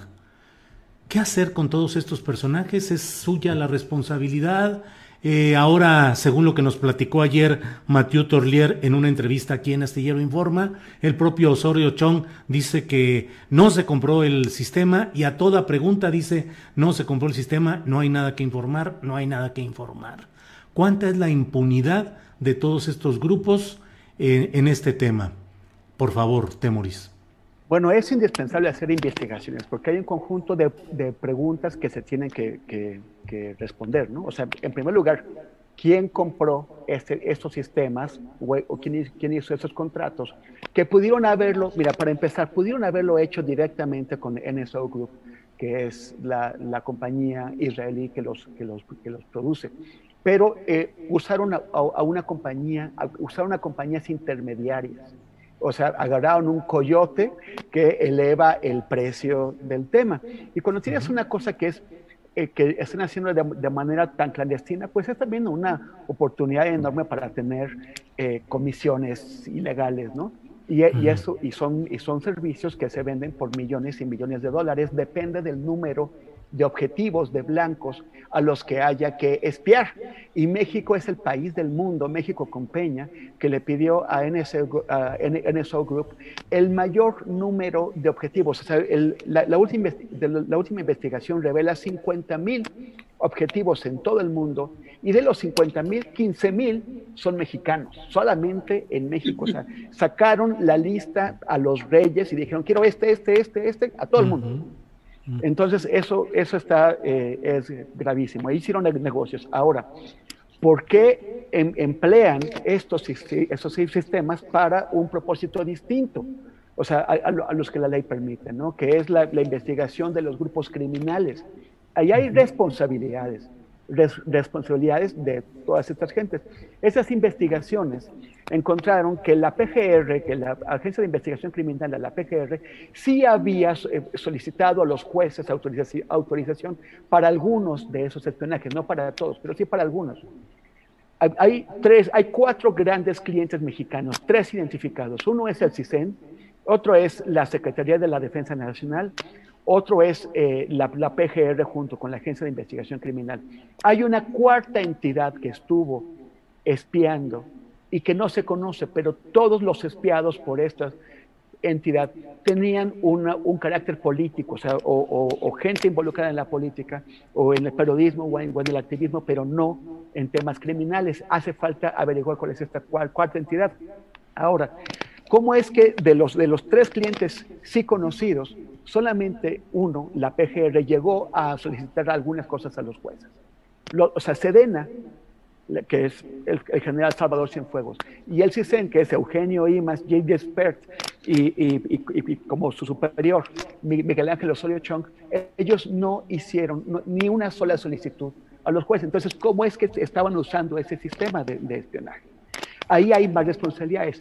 Hace falta también averiguar qué es lo que pasó con la información que se obtuvo, quién la tiene, qué es lo que están haciendo con ella. Y también hace falta averiguar qué pasa con esos sistemas, no solamente con Pegasus, con Hacking Team, con, con, todos los demás sistemas de espionaje. ¿Quién está actualmente en posesión de ellos? Porque, como decíamos, no son solamente entidades del Estado quienes lo han estado operando. Seguritech es una de ellas. Entonces, ¿quién más? O sea, ¿cuántas empresas privadas están ofreciendo esos servicios eh, eh, en México y en el mundo? ¿Qué plan tiene el gobierno para actuar contra ellos? Lo que a mí me dejó eh, claro Andrés Manuel es que le importa poco. Y, que, porque a él lo, lo, espian, a, los demás nos, debe importar poco, cuando en realidad es algo gravísimo. Bien, gracias, Temoris. Arnoldo Cuellar, los gobiernos tienen la obligación de estar informados a través de sus centros de investigación e inteligencia? Desde luego que sí, de ciertas cosas. O sea, un Estado que ha visto crecer la criminalidad como el mexicano por muchas omisiones del pasado y por una política que muchas veces también se asocia a lo criminal. Bueno, si alguien quisiera hacer un cambio ahí, dicen que esto lo compró Felipe Calderón, que inició la guerra contra el narcotráfico, parecería haber cierta lógica de que requiere una inteligencia para combatir mejor al crimen. El problema es que no se usa para eso. Hay, dos problemas, Julio. Uno lo mencionó muy claramente Temoris. Hay mucho dinero de por medio y por lo tanto hay corrupción. Estas empresas lo que quieren es vender. Si desarrollaron un software tan potente para penetrar teléfonos, no creo que vayan a limitarse a las escasas agencias que pueden perseguir el delito y que tienen una certificación y que operan bajo esquemas de permisos judiciales. Se lo van a vender a todo el mundo y, va a haber un mercadeo negro incluso del tema. No lo dudaría que lo tuvieran los propios grupos criminales también, si tienen los suficientes recursos para acceder a ellos y si les funciona para sus fines, que seguramente así ocurre, ¿no? Eh, entonces, un Estado que en primer lugar está dentro de un esquema de corrupción donde las compras estas significan beneficios para alguien, tanto para la empresa como para el funcionario que lo hace, pues ya empieza con el pie izquierdo. Lo va a querer usar para toda clase de cosas. Y dos, un Estado que está distraído. Imagínate a, Osorio Chong en medio de la disputa por la sucesión presidencial del PRI y de los otros partidos políticos, cuánto tiempo le dedicaba a la información que le llegaba de sus contrincantes internos y externos y cuánta a las decisiones verdaderamente de Estado, ¿no? Entonces también van a estar distraídos. En Guanajuato, por ejemplo, lo que nos preguntamos es esto, bueno, ¿por qué nos espían a nosotros teniendo el, problemón que tienen encima de violencia y de asesinatos, de grupos delictivos, de confrontaciones entre ellos, que no tienen qué hacer, ¿no? Bueno, eh, este es, este es eh, ese sinsentido de un Estado operando contra sus ciudadanos, pero permitiendo, quizás por complicidades muy fuertes, el crecimiento de las propias amenazas sobre esos ciudadanos. Además, Julio, aumenta el negocio considerablemente que la inseguridad se incremente. Aumenta la venta de cámaras, aumenta la justificación del Estado para invertir más y obtener mayores recursos de las cámaras para, para, comprar equipos más sofisticados, porque todos queremos que se abata la inseguridad. Al final del día, esto es como la venta de seguros de autos robados. A las aseguradoras les conviene que se sigan robando coches para que todos tengamos que comprar seguros, ¿no? se convierten en lógicas perversas, ¿no? Sí, Arnoldo, gracias. Em, Jorge Meléndez, dice el presidente de la República que ya no hay espionaje. Eh, dice el presidente de la República que no se está utilizando pues este sistema Pegasus. Eh, ¿De veras un gobierno federal podrá prescindir de la inteligencia que en el fondo radica mucho en ese espionaje? Sería totalmente absurdo. Cualquier gobierno en el mundo de la ideología que sea, y ya vemos que solamente hay dos por ahí que se dicen socialistas, Corea del Norte y Cuba, pero cualquier estado tiene que tener un servicio de inteligencia, pero referido a los ataques en contra del Estado, de su población, de su territorio, de los secretos que necesita guardar, por ejemplo, petroleros, nucleares, etcétera, tiene que tener un sistema de inteligencia. Pero este sistema de inteligencia se ha enfocado básicamente en espiar a los ciudadanos que aparentemente están en contra de ese Estado para hacer negocios múltiples, para espiar a empresas y a compañías a las cuales pueden extorsionar, etcétera, etcétera, etcétera.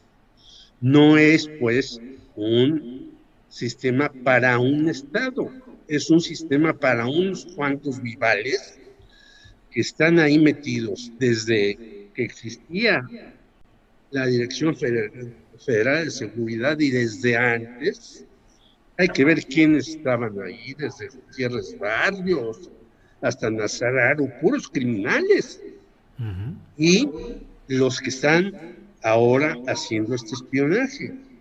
Un país tiene que tener un sistema de espionaje para defenderse de lo que le puede pasar, que le puede ocurrir y demás. Pero tiene que ser un sistema supervisado, cuando menos por el Congreso. Nosotros tenemos un Congreso que supervise algo, pues no, está a las órdenes de un señor que se llama presidente de la República y a veces se opone a cosas y demás para sacar más moches, tajadas. Entonces estamos en un sistema perverso en que además la rotación del propio sistema hace que se vayan unos y lleguen otros y no sabemos ni por qué los escogen. Yo conocí a un eh, encargado de la Dirección Federal de Seguridad y del CISEN que de verdad no sabía la O por lo redondo, como dijera María Luz a la China Mendoza. Lo pusieron ahí porque era cuate del anterior, pero bueno, sí necesitamos un sistema de seguridad abierto, pulcro, que esté supervisado por otro sistema, que sea el Senado, la Cámara de Diputados y demás, pero yo creo que no el que tenemos. En el que tenemos se sigue haciendo exactamente lo mismo. El presidente se llame Miguel de la Madrid, se llame Carlos Salinas, se llame Felipe Calderón, se llame Vicente Fox o ahora. Yo creo que sí se necesita un sistema de seguridad nacional supervisado por las cámaras y por la sociedad. Si no, va a servir momentáneamente para el que esté al frente, para sus intereses y para sus manejos personales. Y esto quiere decir perversión política e inteligencia que no sirve para nada. Bien, gracias Jorge Meléndez. Eh, Temoris Greco, estamos, eh, pues ya será este programa y el que sigue y al siguiente que nos veamos ya estaremos analizando lo que sucedió en la consulta popular del 1 de agosto.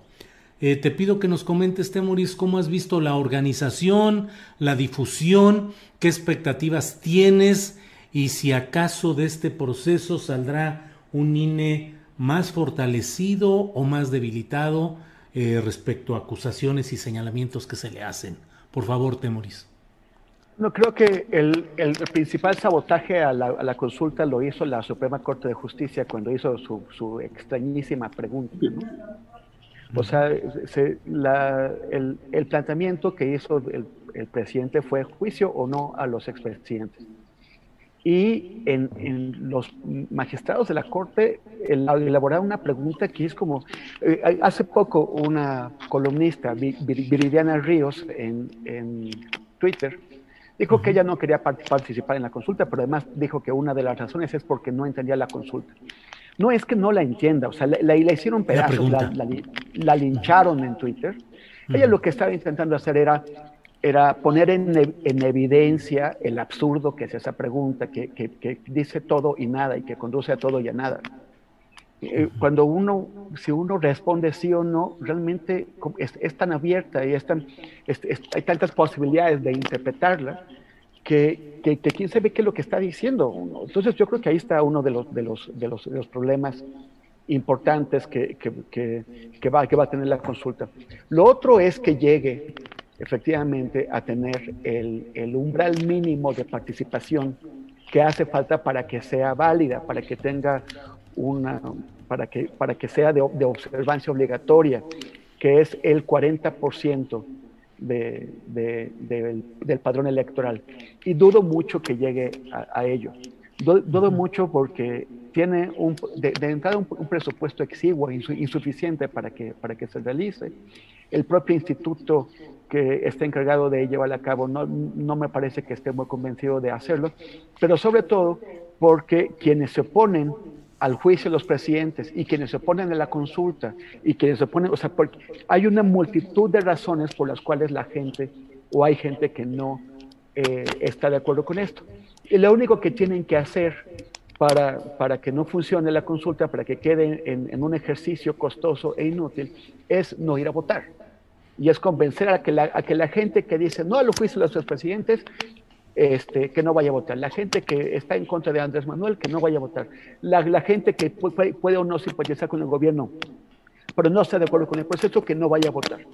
Es muy difícil que, que, Morena, aun si Morena pudiera movilizar a todos sus votantes y, y llevarlos, eh, significaría que, que, se quedaría como por el 34-35% de, de, participación. Y es muy difícil que logre movilizar a todos sus, sus votantes. Entonces, a mí me parece que los expresidentes tienen que ser llamados a cuentas por eh, sus acciones, sí o sí, con o sin consulta. Tienen que ser llamados a cuentas. Y hay muchas razones para hacerlo pero eh, no, no me parece que, que si, eh, si, esto ocurre, si finalmente estoy llamados a cuenta, no, no me parece que vaya a ser a causa de esta consulta, porque veo que se, se están realizando en condiciones extremadamente difíciles. Bien, gracias, Temoris. Eh, Arnoldo, ¿qué opinas de lo que está sucediendo con la tal consulta popular? ¿Crees que habrá participación fuerte, mediana, baja? y qué consecuencias crees que a fin de cuentas tendrá este proceso? Te, quiero preguntar si ya estamos desmonetizados o no. Sí, desde no, ya desde, desde que empezamos el programa sabíamos que nos iban a desmonetizar y así se cumplió. Déjame Entonces, échale. Déjame decirte que aquí, aquí, la pendejada es la primera y todas las demás son consecuencias, ¿no? Yo creo que está muy mal planteado todo este asunto desde el principio. Yo soy, y lo he dicho aquí, Julio, probablemente me repito, yo soy de los que votaron por López Obrador junto con otros 30 millones de mexicanos, porque pensamos que había un sentido ahí de revisión y de justicia a la tragiquísima historia política, al fraude que significó la transición del 2000, a la guerra contra el crimen organizado que ensangrentó al país, a la enorme, descarada y vergonzosa corrupción del sexenio de Peña Nieto, y que algo podía pasar. Digo, ya, ya nadie esperaba que a Salinas de Gortari le fueran a hacer algo, ya prescribió y, como dice el clásico, no le pudieron probar nada, aunque todos lo sepamos, ¿no? Pero, por ejemplo, esto de Pegasus, esto de la compra de equipo al más alto nivel validado por un político para espiar a sus, a, sus conciudadanos, es un delito. ¿Por qué hay que ir a una consulta para que eso pudiera entrar a tribunales? Está documentado. Lo han podido documentar periodistas desde fuera del sistema. Seguramente eh, Alejandro Gertz y el secretario de la Defensa tienen en sus escritorios los contratos que se firmaron, los alcances que tenía, lo que costó, si era el precio real o no, y los reportes de lo que se hizo ahí y ver qué de eso incurrió en violaciones a la ley y quiénes son los responsables.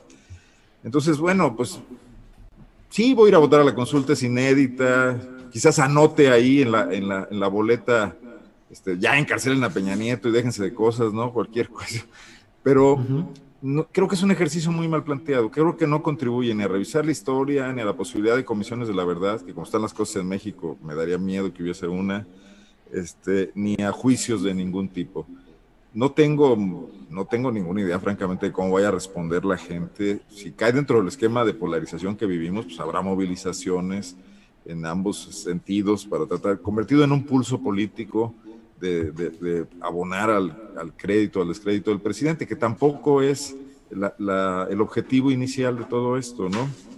Entonces, eh, me parece que el presidente, pues bueno, en un principio era una manera de ganar tiempo, esto se alargó tanto que ya ni siquiera para eso sirve, y, creo que simplemente va a quedar en algo anecdótico, fútil y sin mayor trascendencia, ¿no? Gracias, Arnoldo. Eh, tu opinión, por favor, Jorge Meléndez, sobre este tema de la próxima consulta popular y cuál va a ser la utilidad política o jurídica de este ejercicio de participación ciudadana, Jorge. Dos frases mexicanas que me gustan mucho. Si Kafka hubiera vivido en México, sería un autor costumbrista. En México no vivimos en un sistema barroco, sino churrigueresco. Es decir, todo se quiere hacer bolas, quiere meter, y eso es lo que hizo la Suprema Corte de Justicia de la Nación con esa pregunta que no la entendería ni siquiera Albert Einstein antes y después de la teoría de la relatividad. Lo que ocurre es que yo sí voy a ir a votar, y voy a poner en mi boleta que nos estamos haciendo tontos al empezar a hacer este tipo de cuestiones. Si es muy claro lo que se robó Marta Sagún y sus hijos, si es profundamente nítido lo que ha hecho Enrique Peña Nieto y los gobernadores, algunos en la cárcel, y otro, un señor César Duarte de Estados Unidos, que no sé por qué no lo extraditan. En fin, esto yo creo que tiene que cambiar. Y obviamente la consulta no va a resolver nada, como está planteada la pregunta, como está planteada la consulta, como no van a ir a votar la cantidad de personas que se espera que vayan a votar para que la consulta tenga validez. Pero lo que sí podemos hacer los ciudadanos es insistir que ya basta que nos tomen el pelo, que nos digan que las cosas van por un camino, siendo que han ido por otro durante muchos, muchos años. Y en este sentido, eh, creo que va a ser una eh, cuando menos un suspiro de no sé de cuántos millones de mexicanos que vayan a ir ahí, pero no puede vivir un pueblo de suspiros, tiene que vivir de realidades.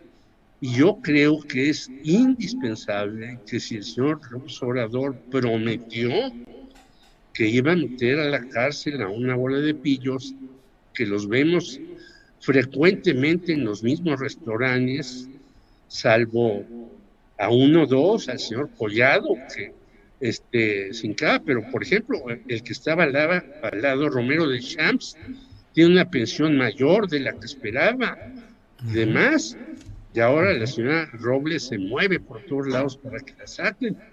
Pero hay un montón de personajes que hicieron y deshicieron que si no agarran a García Luna en Estados Unidos, a lo mejor andaría aquí en su empresa privada. Yo creo que es necesario poner alto a esto. Creo que la consulta no va a dar resultados, sino va a ser como un penalti mal fallado de los muchos que ha tirado la selección mexicana para perder un partido. Pero bueno, yo creo que los que queramos, vayamos, pongamos algo en la boleta, digámosle, hay que cambiar este país de esta corrupción tan rampante que sigue existiendo. Gracias, Jorge. Eh, Temoris toca Jorge Meléndez de pasada el caso de Genaro García Luna y aprovecho para plantear que eh, ha salido de Televisa, de la dirección de la vicepresidencia de noticias, Leopoldo Gómez, que durante 21 años ocupó ese cargo. Según la revista Quién, que bueno, no es que sea una fuente eh, de política muy confiable, pero según esta eh, revista especializada en asuntos rosa y del corazón y demás, la salida lo dijo inmediatamente eh, adelantó esta salida y dijo que estaba relacionada con la detención de Luis Cárdenas Palomino y del montaje que en Televisa se habría hecho respecto al tema de Florence Cassés y de eh, Israel Vallarta. Eh, Leopoldo Gómez se va a Televisa, a, a una fusión muy peculiar de Univisión y Televisa Noticias. ¿Qué opinas de todo esto, Temoris Greco? Pues es un exilio dorado, ¿no? O sea, está el, no, pues sí, van a, van a, van a estar trabajando las, esas dos empresas allá, pero, pero realmente el centro del poder está aquí. Eh, las influencias de las, de las que ha costado Leopoldo Gómez todos estos años han sido a, través de la, de la vicepresidencia que ocupa en Televisa este, también como, como líder de opinión un poco fabricado porque pues aprovecha el foro que le, que le, que le dan en, en Televisa y, y, el, y el, ordenar a, los, a los opinólogos que, que, participan con él, pero básicamente lo están sacando de México y se lo están llevando a un sitio donde si las cosas se ponen complicadas, pues él puede estar a gusto y, y, evadir, salir del ojo de la, de la, opinión pública nacional. Ahora va a estar en la de Estados Unidos, entre las personas de habla castellana en Estados Unidos. Pero eh, sí, yo creo que es una forma de, de, reconocer que, eh, que, que, se ha convertido en un, en un pasivo para, para, la empresa Televisa, para el grupo Televisa. Es un, es un, es un pasivo, es una persona que, que, complica los intentos de Televisa de lavarse un poquito la cara, en la salida de, de López Dórica y la, y la entrada de Denise Merkel en su lugar, fue, es, un, es parte de un, de un esfuerzo de Televisa por lavarse la cara por todos los pecados cometidos, que son excesivos, que son demasiados, y, eh, y, Leopoldo representa el pasado. Entonces, Bien. Se, lo, se lo llevan a un lugar donde él va a tener una muy buena chamba, se la va a pasar bien, va a estar a gusto y va a estar eh, fuera del, del, ojo de la opinión pública. Gracias, Temoris. Eh, Arnoldo Cuellar, ¿qué opinas de este movimiento? La salida después de 21 años de Leopoldo Gómez de la vicepresidencia de Noticias de Televisa y ahora integrarse a una fusión informativa de Televisa y de Univisión, pero que Univisión asegura que no tendrá nada que ver Noticias México con noticias en Univisión en Estados Unidos. En fin, tu opinión, por favor, Arnoldo. Yo sí le creo a las revistas de sociales. ¿eh? Sí, ahí encuentra uno un montón de referencias, el mapa verdadero del poder. Si revisas quiénes van a las fiestas, a las reuniones, son guías indiscutibles de, de las redes del poder en México. Perdón, adelante, Arnoldo. Encuentro muchas cosas. La Casa Blanca surgió ahí. Claro. Bueno, Eh, mira, no, sé la intriga, eh, eh, pero bueno, vamos a, ver. Televisa es una reliquia de, de la era priista su manejo noticioso, eh, sus formas de negociar con el gobierno, no se han modernizado para nada en absoluto. Eh, la prueba es que no pueden competir en el mundo más que con productos como las telenovelas. Bueno, se acabó el Chavo del Ocho y creo que ahí eh, un fuerte ingreso se perdió, ¿no? ¿Eres mayor? sí. Pero, Entre Chabelo y el Chavo del Ocho, mantenían Televisa. Mantenían Televisa, pero eh, meten, por ejemplo, a, Denise Merker para lavarle la cara un poco a, la falta de credibilidad de López Dóriga, que por cierto López Dóriga en la radio ahora es el mayor crítico del gobierno, pero bueno. Eh, este, y, no lo logra. Televisa eh, contamina a los nuevos valores que contrata y los lleva de nuevo a su juego porque son intereses muy fuertes y además intereses cada vez más frágiles. O sea, cualquier gobierno que tratara de que apretara poquito a Televisa obtendría mucho más de ellos de lo que les da, porque realmente su costo eh, mastodóntico ya no, ya no es funcional y tampoco han tenido la capacidad de adaptarse. Eh, va a llegar Leopoldo Gómez a Univisión con un equipo que hace periodismo en serio, con unas reglas eh, muy en el estilo del periodismo norteamericano, que son muy diferentes a lo que se practica en Televisa, independientemente de que nos guste o no, con otros estándares éticos, con otras exigencias de validación de los contenidos, sin el rejuego este de, la complicidad con los políticos. Y quién sabe cómo le vaya. No es la primera vez que un periodista mexicano va allá y, no funciona. ¿eh? Eh, vamos a ver cómo. Ya ves lo que pasó hace unas semanas cuando León Krause quería obligar a Jorge Ramos a, que reconociera que, López Obrador era un tirano, ¿no? Que Ramos lo puso en su lugar y le dijo, a ver, puede ser muy mal presidente y estar gobernando mal, pero no es un tirano. Entonces, eh, pues estamos viendo cuestiones interesantes de cómo, de cómo las cosas están cambiando, los tableros en los que nos movíamos, los marcos referenciales y quiénes lo están entendiendo y quiénes no. Eh, yo creo que aquí la credibilidad también va muy asociada con el negocio, con los ingresos y, vamos a ver cómo, cómo les va. No le auguro buenos resultados al señor Gómez, ¿no? Bien, Arnoldo, gracias. Eh, Jorge Meléndez, ¿qué opinas de toda esta telenovela política judicial en un descuido de Leopoldo Gómez en Televisa? Ese es un, lo acabas de decir muy bien. Lo mandan para allá porque Israel Vallarta y otros dijeron, no, es Lorenzo de Mola, solo el que hizo el montaje. Atrás de él había dos Gómez. Uno, Leopoldo. Otro, Bernardo, que está más calladito que una tumba. Es decir, casi, casi como Peña Nieto, no habla para nada. Bueno, y en efecto, esas cosas que se hicieron, lo de Broso, lo de todas las broncas contra López Obrador, pues no lo hicieron los que estaban ahí al frente, hombre. Lo hicieron los que estaban atrás.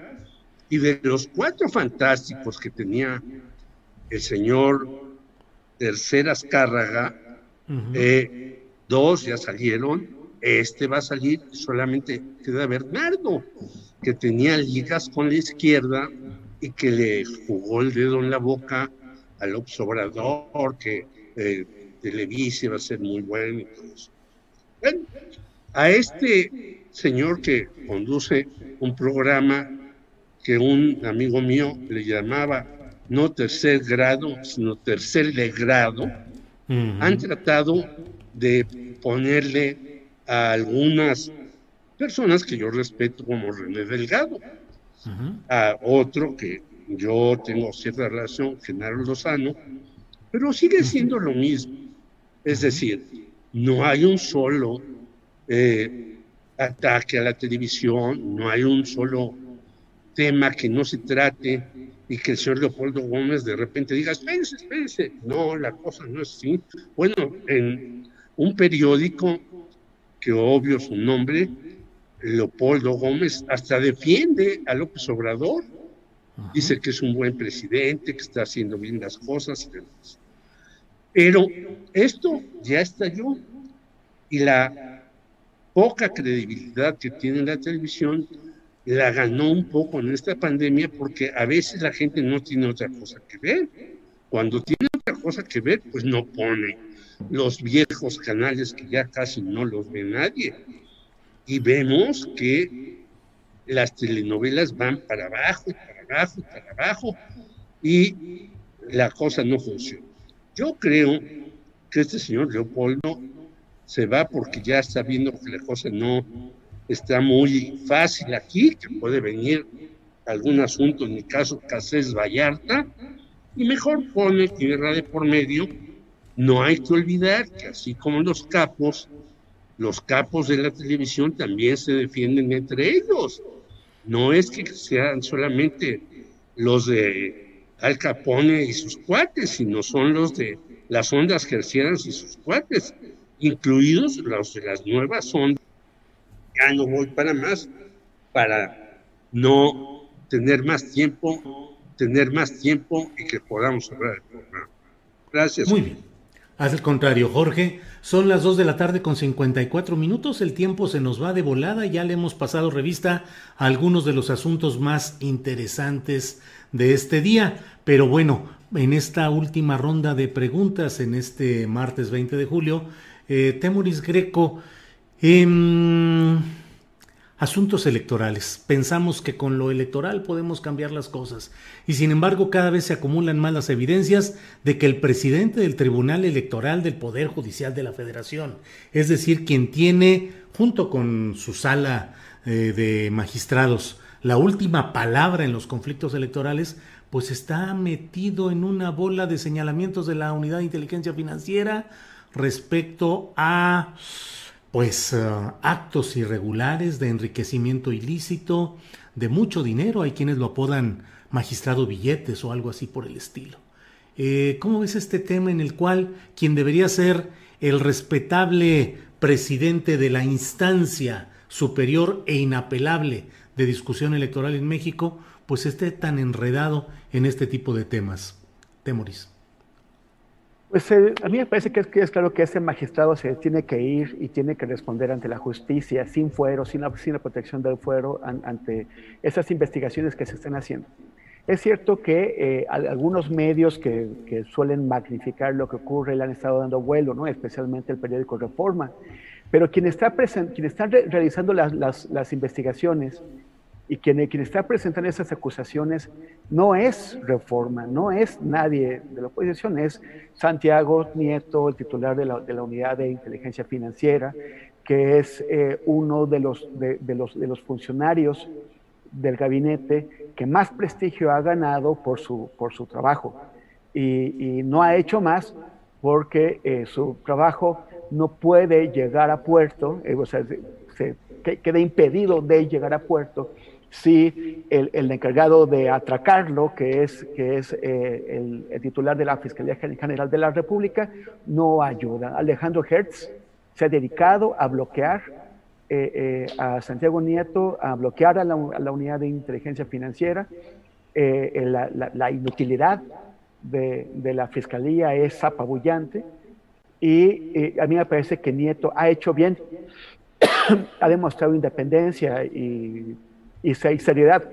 En el momento en que sus primeras indagatorias sobre, sobre, el presidente de la, del, Tribunal Electoral fueron bloqueadas por Hertz, ya tenía, yo creo que ya sabía, y ya tenía lista la siguiente andanada, porque ese señor tiene una cola enorme. Eh, y, el, tema es que este, está envenenando eh, los procesos de justicia electoral en, en, México, porque el tipo tiene, está tan enredado, eh, eh, le han comprado tanto sus, votos y está tan con los dedos en la puerta, que ha generado una división del, Tribunal Electoral en, donde es él contra todo el mundo. y, eso afecta a la institución. Entonces, por un lado, por una cuestión elemental de rendición de cuentas, él tiene que salir de ahí, dejar su fuero y, someterse a la autoridad, pero, pero no, no solamente por eso, sino porque también está envenenando, está intoxicando a la institución que él representa. Bien, gracias Temoris. Eh, con Arnoldo Cuellar me gustaría abordar eh, el tema de su participación reciente en la conferencia mañanera de prensa, hablando sobre el caso del fiscal de justicia de Guanajuato. ¿Cómo te fue, Arnoldo, en esa intervención? ¿Madrugaste? ¿Tuviste que estar tempranito? ¿Y qué derivaciones o consecuencias hubo de esa eh, intervención tuya que dio pie a una postura incluso del propio presidente de la República? Gracias, Julio. Eh, mira, vaya cuatro de la mañana, hay que pararse para estar allá a tiempo. es la primera vez que yo iba y no quería cometer ningún error con los protocolos. Eh, bueno, si se fijaron en mi intervención, mi, planteamiento inicial eh, fue mi, un poco mi queja de que había ido a presentar una denuncia a la Fiscalía General de la República, eh, Delegación Guanajuato, y en cuestión de tres horas y media, esta fue en lo que tardaron en hacer un oficio con faltas de ortografía y, y, artículos mal citados, se la derivaron a la Fiscalía del Estado, a Carlos Amarripa, a quien yo señalaba como con indicios como un presunto sospechoso de la intromisión, ¿no? Qué cosa. Y bueno, sí, se me hizo absolutamente indignante. Lo consulté con muchos abogados. Me, me empezaron a decir, es que eso pasa. Samarripa tiene controlada la delegación eh, nos ha pasado a muchos. Por ejemplo, hablé con la exalcaldesa de León, Bárbara Botello, que fue detenida violando un amparo por la Fiscalía del Estado y que tuvo que acudir a un juicio de tutela de derechos para obligar a la Fiscalía de Guanajuato, a la, a la delegación de la Fiscalía General de la República a investigar el tema. Entonces dije, esto no puede estar pasando, estamos en la indefensión total. Pero es bueno, parte de lo que ya se ha dicho aquí, la Fiscalía está muy desestructurada este encargado de despacho que tenemos aquí al frente, pues sí, está totalmente sometido al fiscal Samarripa, que ha aumentado su poder impresionantemente con su ratificación, con su designación como fiscal autónomo. Hoy ha, intervenido flagrantemente en la designación del ombudsperson de Guanajuato. Puso ahí a un exdirigente panista que, que, incluso estaba vetado por el gobernador Diego Sinue por conflictos internos en el PAN, le levantaron el veto maneja la delegación de, la Fiscalía General de la República, hasta, digamos, hasta hoy, porque sé que, hay una visita de la Dirección General de, Visitaduría Interna, que en este momento está revisando todo lo que se ha hecho ahí. Eh, bueno, el presidente embistió fuerte contra Samarripa, lo que naturalmente no me pareció a mí mal, creo que coincidimos mucho en todo lo que dijo. Pero yo le volví a insistir, oiga, ¿cómo puede combatirse la corrupción cuando la fiscalía pues, está asociada a personajes? Y mencioné a uno, Julio, Germán Castillo Banoet. Es el eh, fiscal eh, de control regional, eh, equivalente a un subprocurador en el antiguo esquema, del que dependen las 32 oficinas en los estados del país, y que trabajó con María de los Ángeles Fromo, con el general Macedo de la Concha ha entrado y salido de la, de la fiscalía, pero se ha mantenido muy cerca en ese ámbito y hoy fue ascendido en, el año pasado, en 2020, en medio de la pandemia, a ese puesto. Ha trabajado con Alberto Beltrán, con Enrique Peña Nieto y, bueno, y obviamente eh, también con Felipe Calderón en la Fiscalía de Calderón. Tú dime si con un personaje así puede la 4T pensar que va a hacer algo en la Fiscalía. Y la Fiscalía no es la Ciudad de México, o sea, las oficinas en cada entidad del país son las que procesan, las que reciben las ventanillas, que están atentas a lo que ocurre. Entonces, bueno, a mí me fue, me fue bien, quiero decirlo. Eh, recibí una llamada de la, de la fiscal de Derechos Humanos, eh, también del fiscal titular de la FEADLE, y me canalizaron para presentar mi denuncia eh, en próximos días ante un fiscal ya en la Ciudad de México, en la FEADLE. Les comentaba yo que todo me parecía que no deberíamos subsidiar la mala operación de sus eh, delegaciones regionales, porque muchos ciudadanos no tienen la posibilidad de, ir a una mañanera, de publicar una nota, de hacer este tipo de cosas y tienen que atenerse a lo que ocurre aquí. Y yo creo que si hay un instrumento dentro de lo que hablamos de cambio, de castigo a la corrupción, de barrerla parejo, de arriba para abajo, esa es la Fiscalía General de la República y creo que ahí queda mucho, mucho por hacer. Gracias, Arnoldo. Gracias. Gracias, Arnoldo. Eh, Jorge Meléndez, yo aprovecho también para pedirte, ya que eres uno de los partícipes en este eh, documental sobre Buendía, eh, Red Privada, quién mató a Manuel Buendía, pues preguntarte cómo lo viste, cuál es tu opinión de esa pieza documental, de la trama, de lo que ahí se plantea. Bueno, yo creo que es un documental muy bueno, que tiene muchas virtudes, pero yo le encuentro dos o tres defectos que yo dije cuando me entrevistaron las dos veces que lo hicieron. Primero, yo dije que dos días después de que mataron a Buendía, mataron en Veracruz a Javier Juárez Vázquez, que seguramente él que informaba a Buendía de la operación Irán Contras. Segundo lugar, yo dije que había una serie de cabos sueltos en ese asunto de el asesinato de Manuel Buendía que no se han resuelto, entre ellos quiénes son los autores intelectuales. Yo dije, ningún policía político en el mundo puede por sí solo ir a, a matar para quitarle los archivos donde estaban cosas del narcotráfico al columnista más importante. Entonces, ¿quién estaban arriba de, de Zorrilla? Manuel Bartlett y Miguel de la Madrid. No olvidar que después Miguel de la Madrid dijo que Carlos Salinas de Gortari se había robado la, eh, la, el presupuesto secreto de la presidencia. Y qué curioso, tiempo después Enrique de la Madrid, su hijo, es nombrado banquero en México.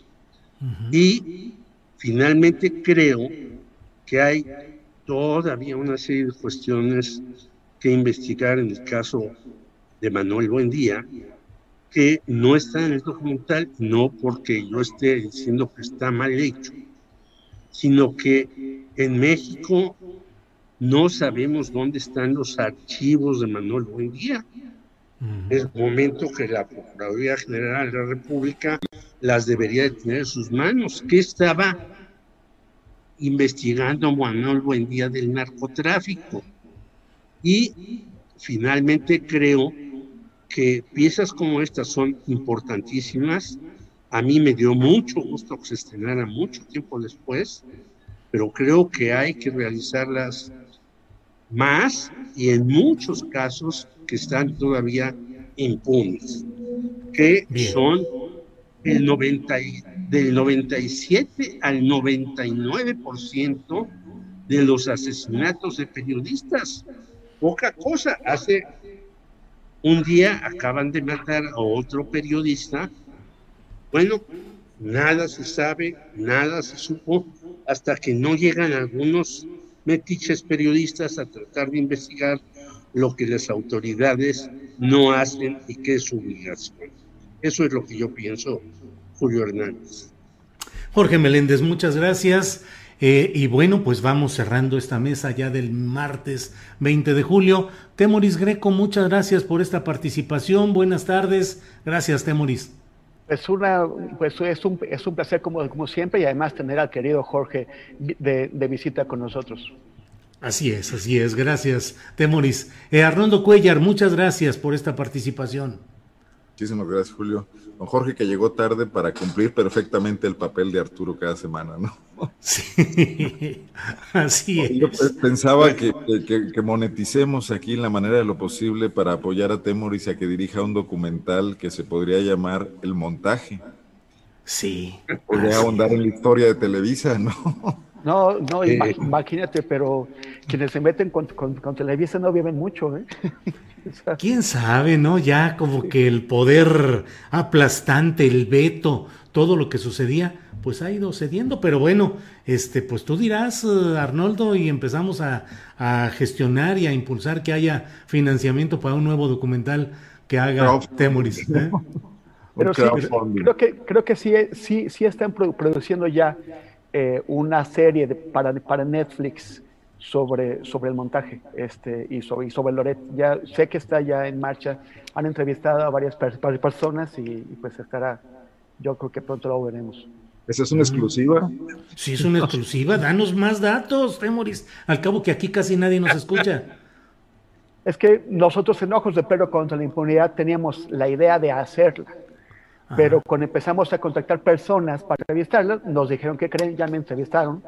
Entonces ya tuve contacto con el, con el director muy amablemente y pues entonces le pasamos algo de lo que nosotros teníamos para que ellos pudieran, eh, pero ya ellos están mucho, mucho más avanzados, ya, ya han estado trabajando.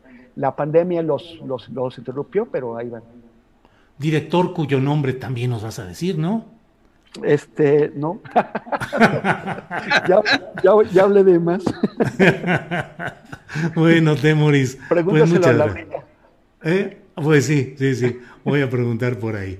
Bueno, pues Jorge Meléndez, como siempre, muchas gracias por tu participación. No, muchas gracias a ti, Julio. Pues casi barriéndome porque, insisto, el internet luego falla, pero aquí estamos listos para cualquier otra cosa.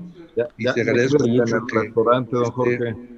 pues sí, en donde se pueda transmitir, ese no es si hubiera un bar sería mejor, pero no, lo hay a la mano. Y entonces desde ahí chocaríamos los vasos y diríamos algo, ¿no? Pero aquí estamos para decir lo que en muchos otros programas se esconde y se les tiene miedo a gigantes, no solamente de la presidencia de la República, sino de los medios de difusión y de los políticos en general, sean procuradores o sean lo que sean.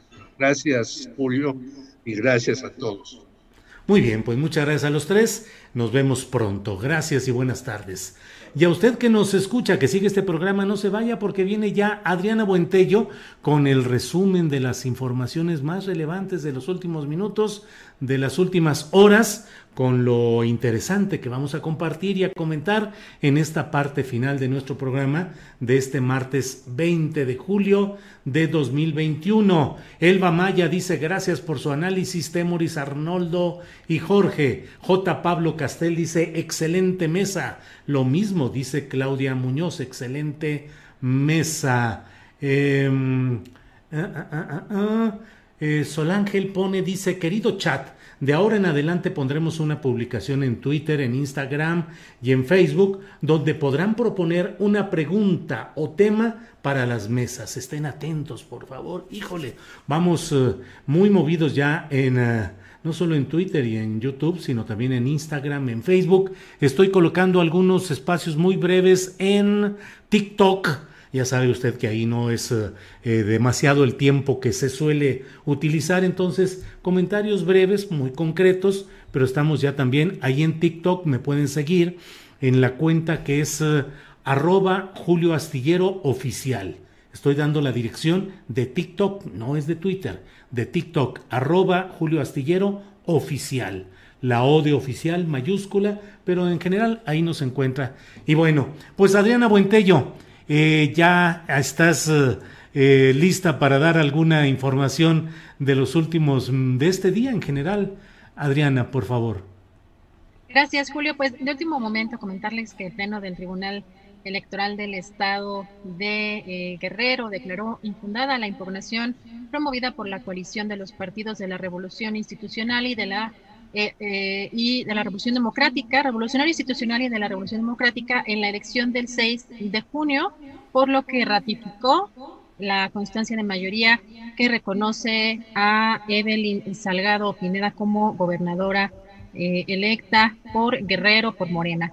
Y también, Julio, eh, pues en la mañanera, esto que también ya comentaban en la, en la mesa de análisis, el presidente López Obrador descartó presentar una denuncia por el espionaje que, eh, pues del que fue víctima a través de Pegasus e incluso recordó que él ya ha sido víctima de espionaje desde que existía la Dirección Federal de Seguridad. Sin embargo, indicó que eh, pues esto es una vergüenza y una prueba irrefutable de que en el pasado el país estaba sometido a un gobierno autoritario, antidemocrático que violaba los derechos humanos. Escuchemos.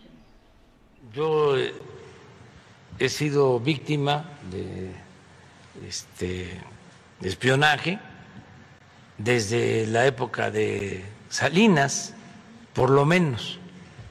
No, ah, estoy mal, no, desde antes, este, desde la Policía Federal de Seguridad, no pones el oficio de, de Nazararo, era yo director del Instituto Nacional Indigenista. Y este policía político este me espiaba 1978, 79. ¿Cuántos años lleva eso?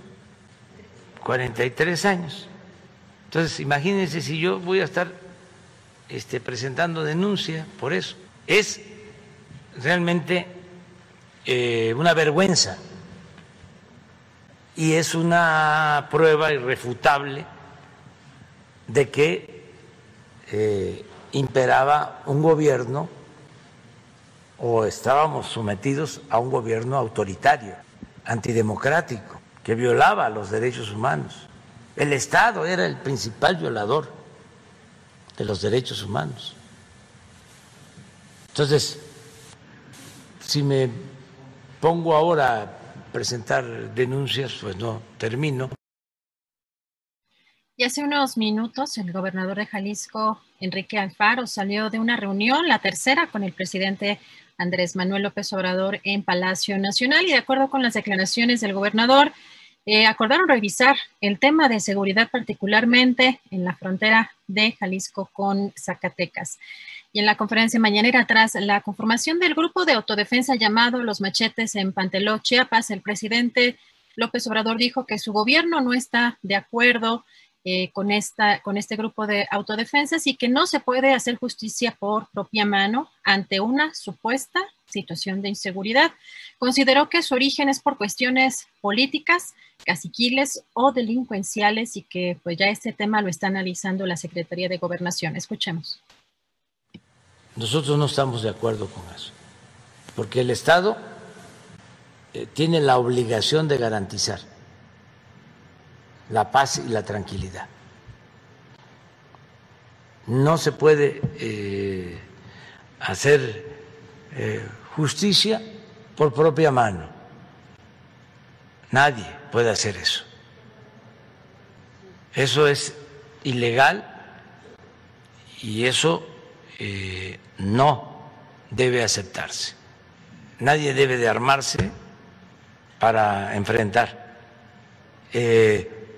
una supuesta situación de inseguridad, porque se puede esgrimir, se puede usar como excusa de que hay mucha inseguridad.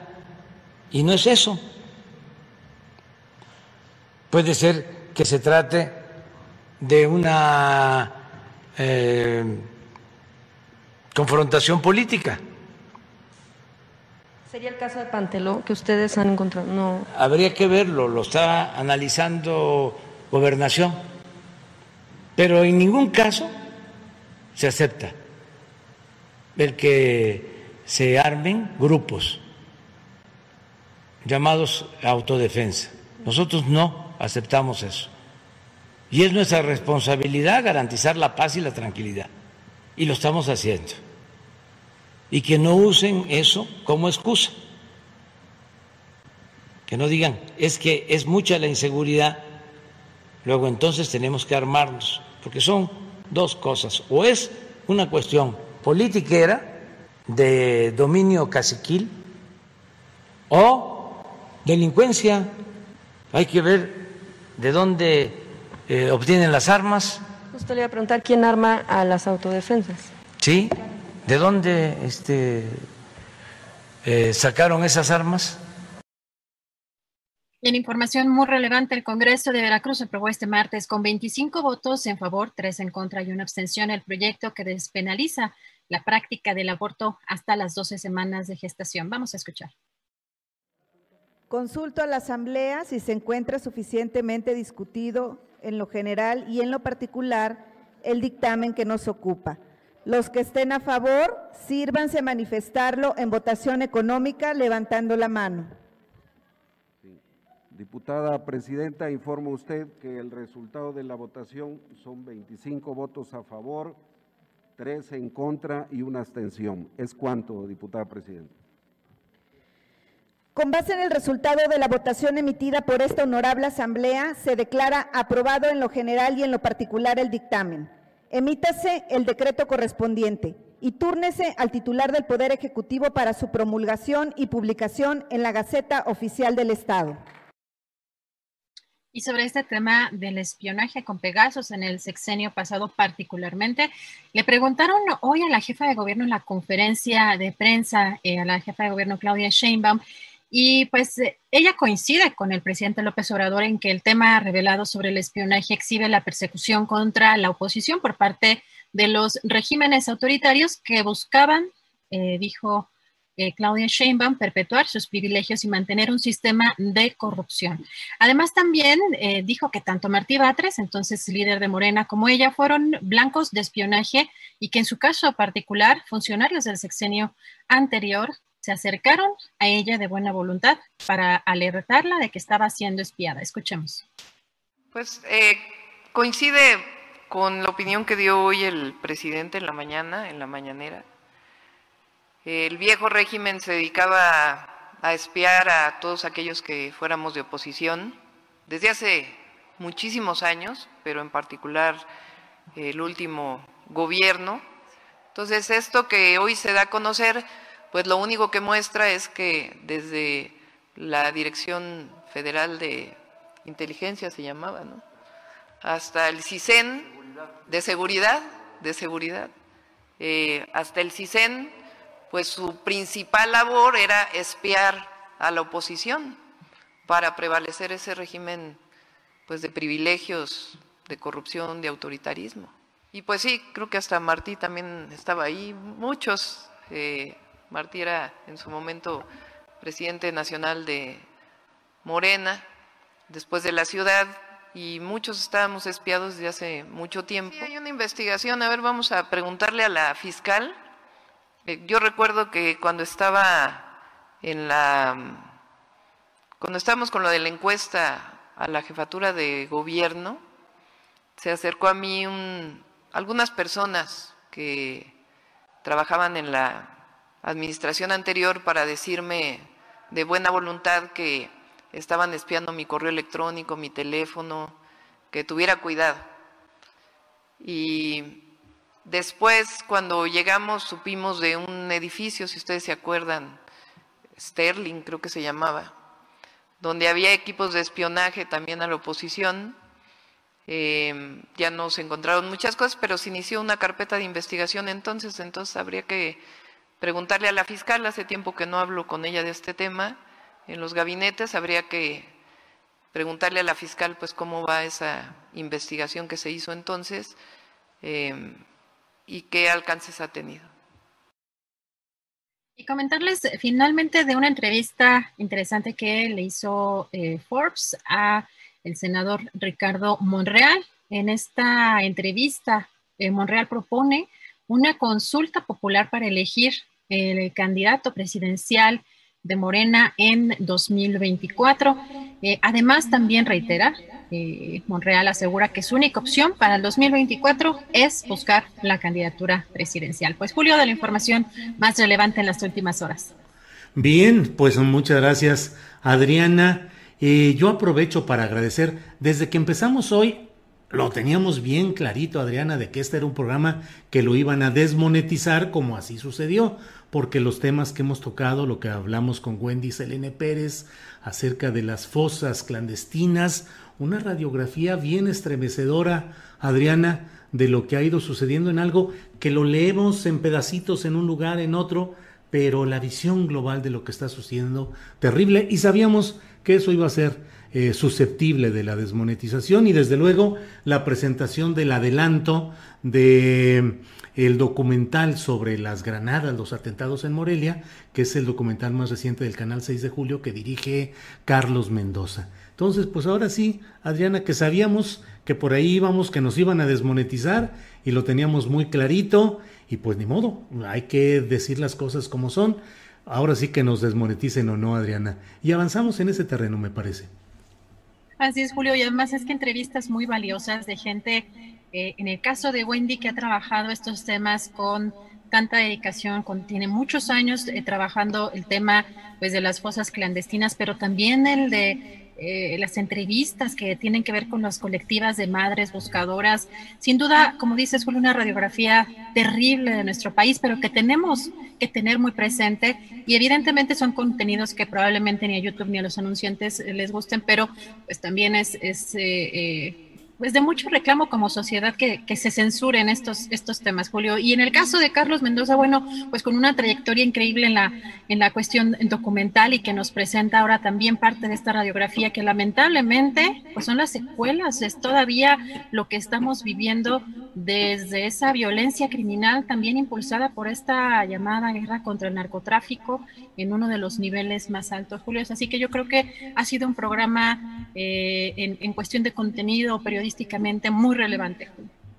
Agradezco, aprovecho Adriana para agradecer a quienes nos han enviado aportaciones económicas. Alberto Cornejo envía abrazo y reconocimiento. Rosario Schulten dice, no se me agüite maestro, la ciudad de los vientos presente desde Chicago, que yo amo a la ciudad de Chicago. Marcela E, Marisela E, Jesús López, Soul Rabia, David Islas, eh, Elvira Ramírez, que dice saludos a mi mesa favorita, Aura Flores, José Ángel Gallardo Rangel, con mucho cariño para este medio que nos informa, Gumaro Sánchez, Carmen Cárdenas, Jorge Verduzco, eh, Bianca Rascón, Bianca Rascón nos dice, para eso estamos para ayudar, abrazo, Julio eh, Borja, Edwin Gutiérrez, J. Pablo Castel, eh, gracias a J. Pablo. En fin, pues son algunas de las eh, aportaciones que han llegado. Y aprovecho, Adrián, antes de que nos vayamos, para enviarle un gran saludo, un abrazo a Daniel Robles, que está en Guadalajara. Eh, lo recordamos, Adriana. Daniel, que es un joven con parálisis cerebral, con un gran entusiasmo por vivir. Él quiere ser periodista, lee, está atento siempre a los principales programas de análisis, de crítica en las redes sociales, particularmente ve eh, nuestros programas, Adriana, siempre con una, una gran decisión y bueno, ha estado afectado de COVID. Eh, su situación de salud es complicada porque pues em, tiene su alimentación debe ser especial, eh, su peso corpóreo es un poco bajo y tiene algunos em, problemas que van eh, complicando, pero él va saliendo bien, ya ha estado atendido de una manera realmente extraordinaria por el doctor Héctor Frisby, que ha estado directamente atento y con una disposición muy de agradecerse hacia Daniel Robles. Y luego también, Adriana, aprovecho para mandarle un gran abrazo, ni más ni menos que a Carlos Alber, que también ha resultado positivo en COVID. Una de las cosas, Adriana, que siempre me felicité de haber logrado durante el paso que tuvimos por Radio Centro fue aquella oportunidad de que terminando cinco minutos antes de terminar nuestro programa, eh, estaba acordado que llegara Carlos Alver para hacer alguna presentación de lo que iban a tener ellos luego en su programa de deportes. Pero era una delicia platicar con un hombre de una visión firme, de un verbo fuerte y de una gran decisión en sus juicios respecto al muy accidentado y muy corrompido ambiente del fútbol profesional en México. Para mí siempre fue una delicia contar con la participación ahí de Carlos Albert y ahora que está, pues eh, debe estar ya cuidándose por este contagio de COVID. Carlos Albert, ánimo, fuerza, fuerza, mucha fuerza, querido eh, Carlos, al igual que mucha fuerza a Daniel Robles y bueno, pues ahí seguimos adelante. Adriana, pues estas son estas son las mañanitas, te iba a decir, pero no. Al contrario, estas son las cosas interesantes que hemos tenido en este día. Nos prepararemos para mañana y pues listos para seguir adelante, Adriana. Gracias, pues también un saludo afectuoso, un abrazo a Daniel y a toda su familia, al doctor también que pues está muy al pendiente y a todos los que nos están viendo, al querido Carlos al ver que se recupere también pronto y estamos muy atentos a la evolución también de Daniel Mesino, también nuestro querido eh, colaborador que también anda malito, aunque parece que como está eh, vacunado, parece que no, no ha tenido tantos, tantos efectos. Eh, y pues sí, nos preparamos para mañana, Julio, buen provecho, muchas gracias a todos. Gracias, buenas tardes. Para que te enteres del próximo noticiero, suscríbete y dale follow en Apple, Spotify, Amazon Music, Google o donde sea que escuches podcast. Te invitamos a visitar nuestra página julioastillero.com. Planning for your next trip? Elevate your travel style with Quince. Quince has all the jet setting essentials you'll want for your next getaway, like European linen, premium luggage options, buttery soft Italian leather bags, and so much more. And is all priced at 50 to 80% less than similar brands. Plus, Quince only works with factories that use safe and ethical manufacturing practices. Pack your bags with high-quality essentials you'll be wearing for vacations to come with Quince. Go to quince.com/pack for free shipping and 365-day returns. ¿Te preocupas por tu familia? Entonces, ¿por qué darles solo huevos ordinarios cuando pueden disfrutar de lo mejor? Eggland's Best, los únicos huevos con ese delicioso sabor fresco de granja, además de la mejor nutrición, como 6 veces más vitamina D, 10 veces más vitamina E y 25% menos de grasa saturada que los huevos regulares, además de muchos otros nutrientes importantes. Así que, dales los mejores huevos. Eggland's Best, mejor sabor, nutrición, mejores huevos. Para que te enteres del próximo noticiero, suscríbete y dale follow en Apple, Spotify, Amazon Music, Google o donde sea que escuches podcast. Te invitamos a visitar nuestra página julioastillero.com.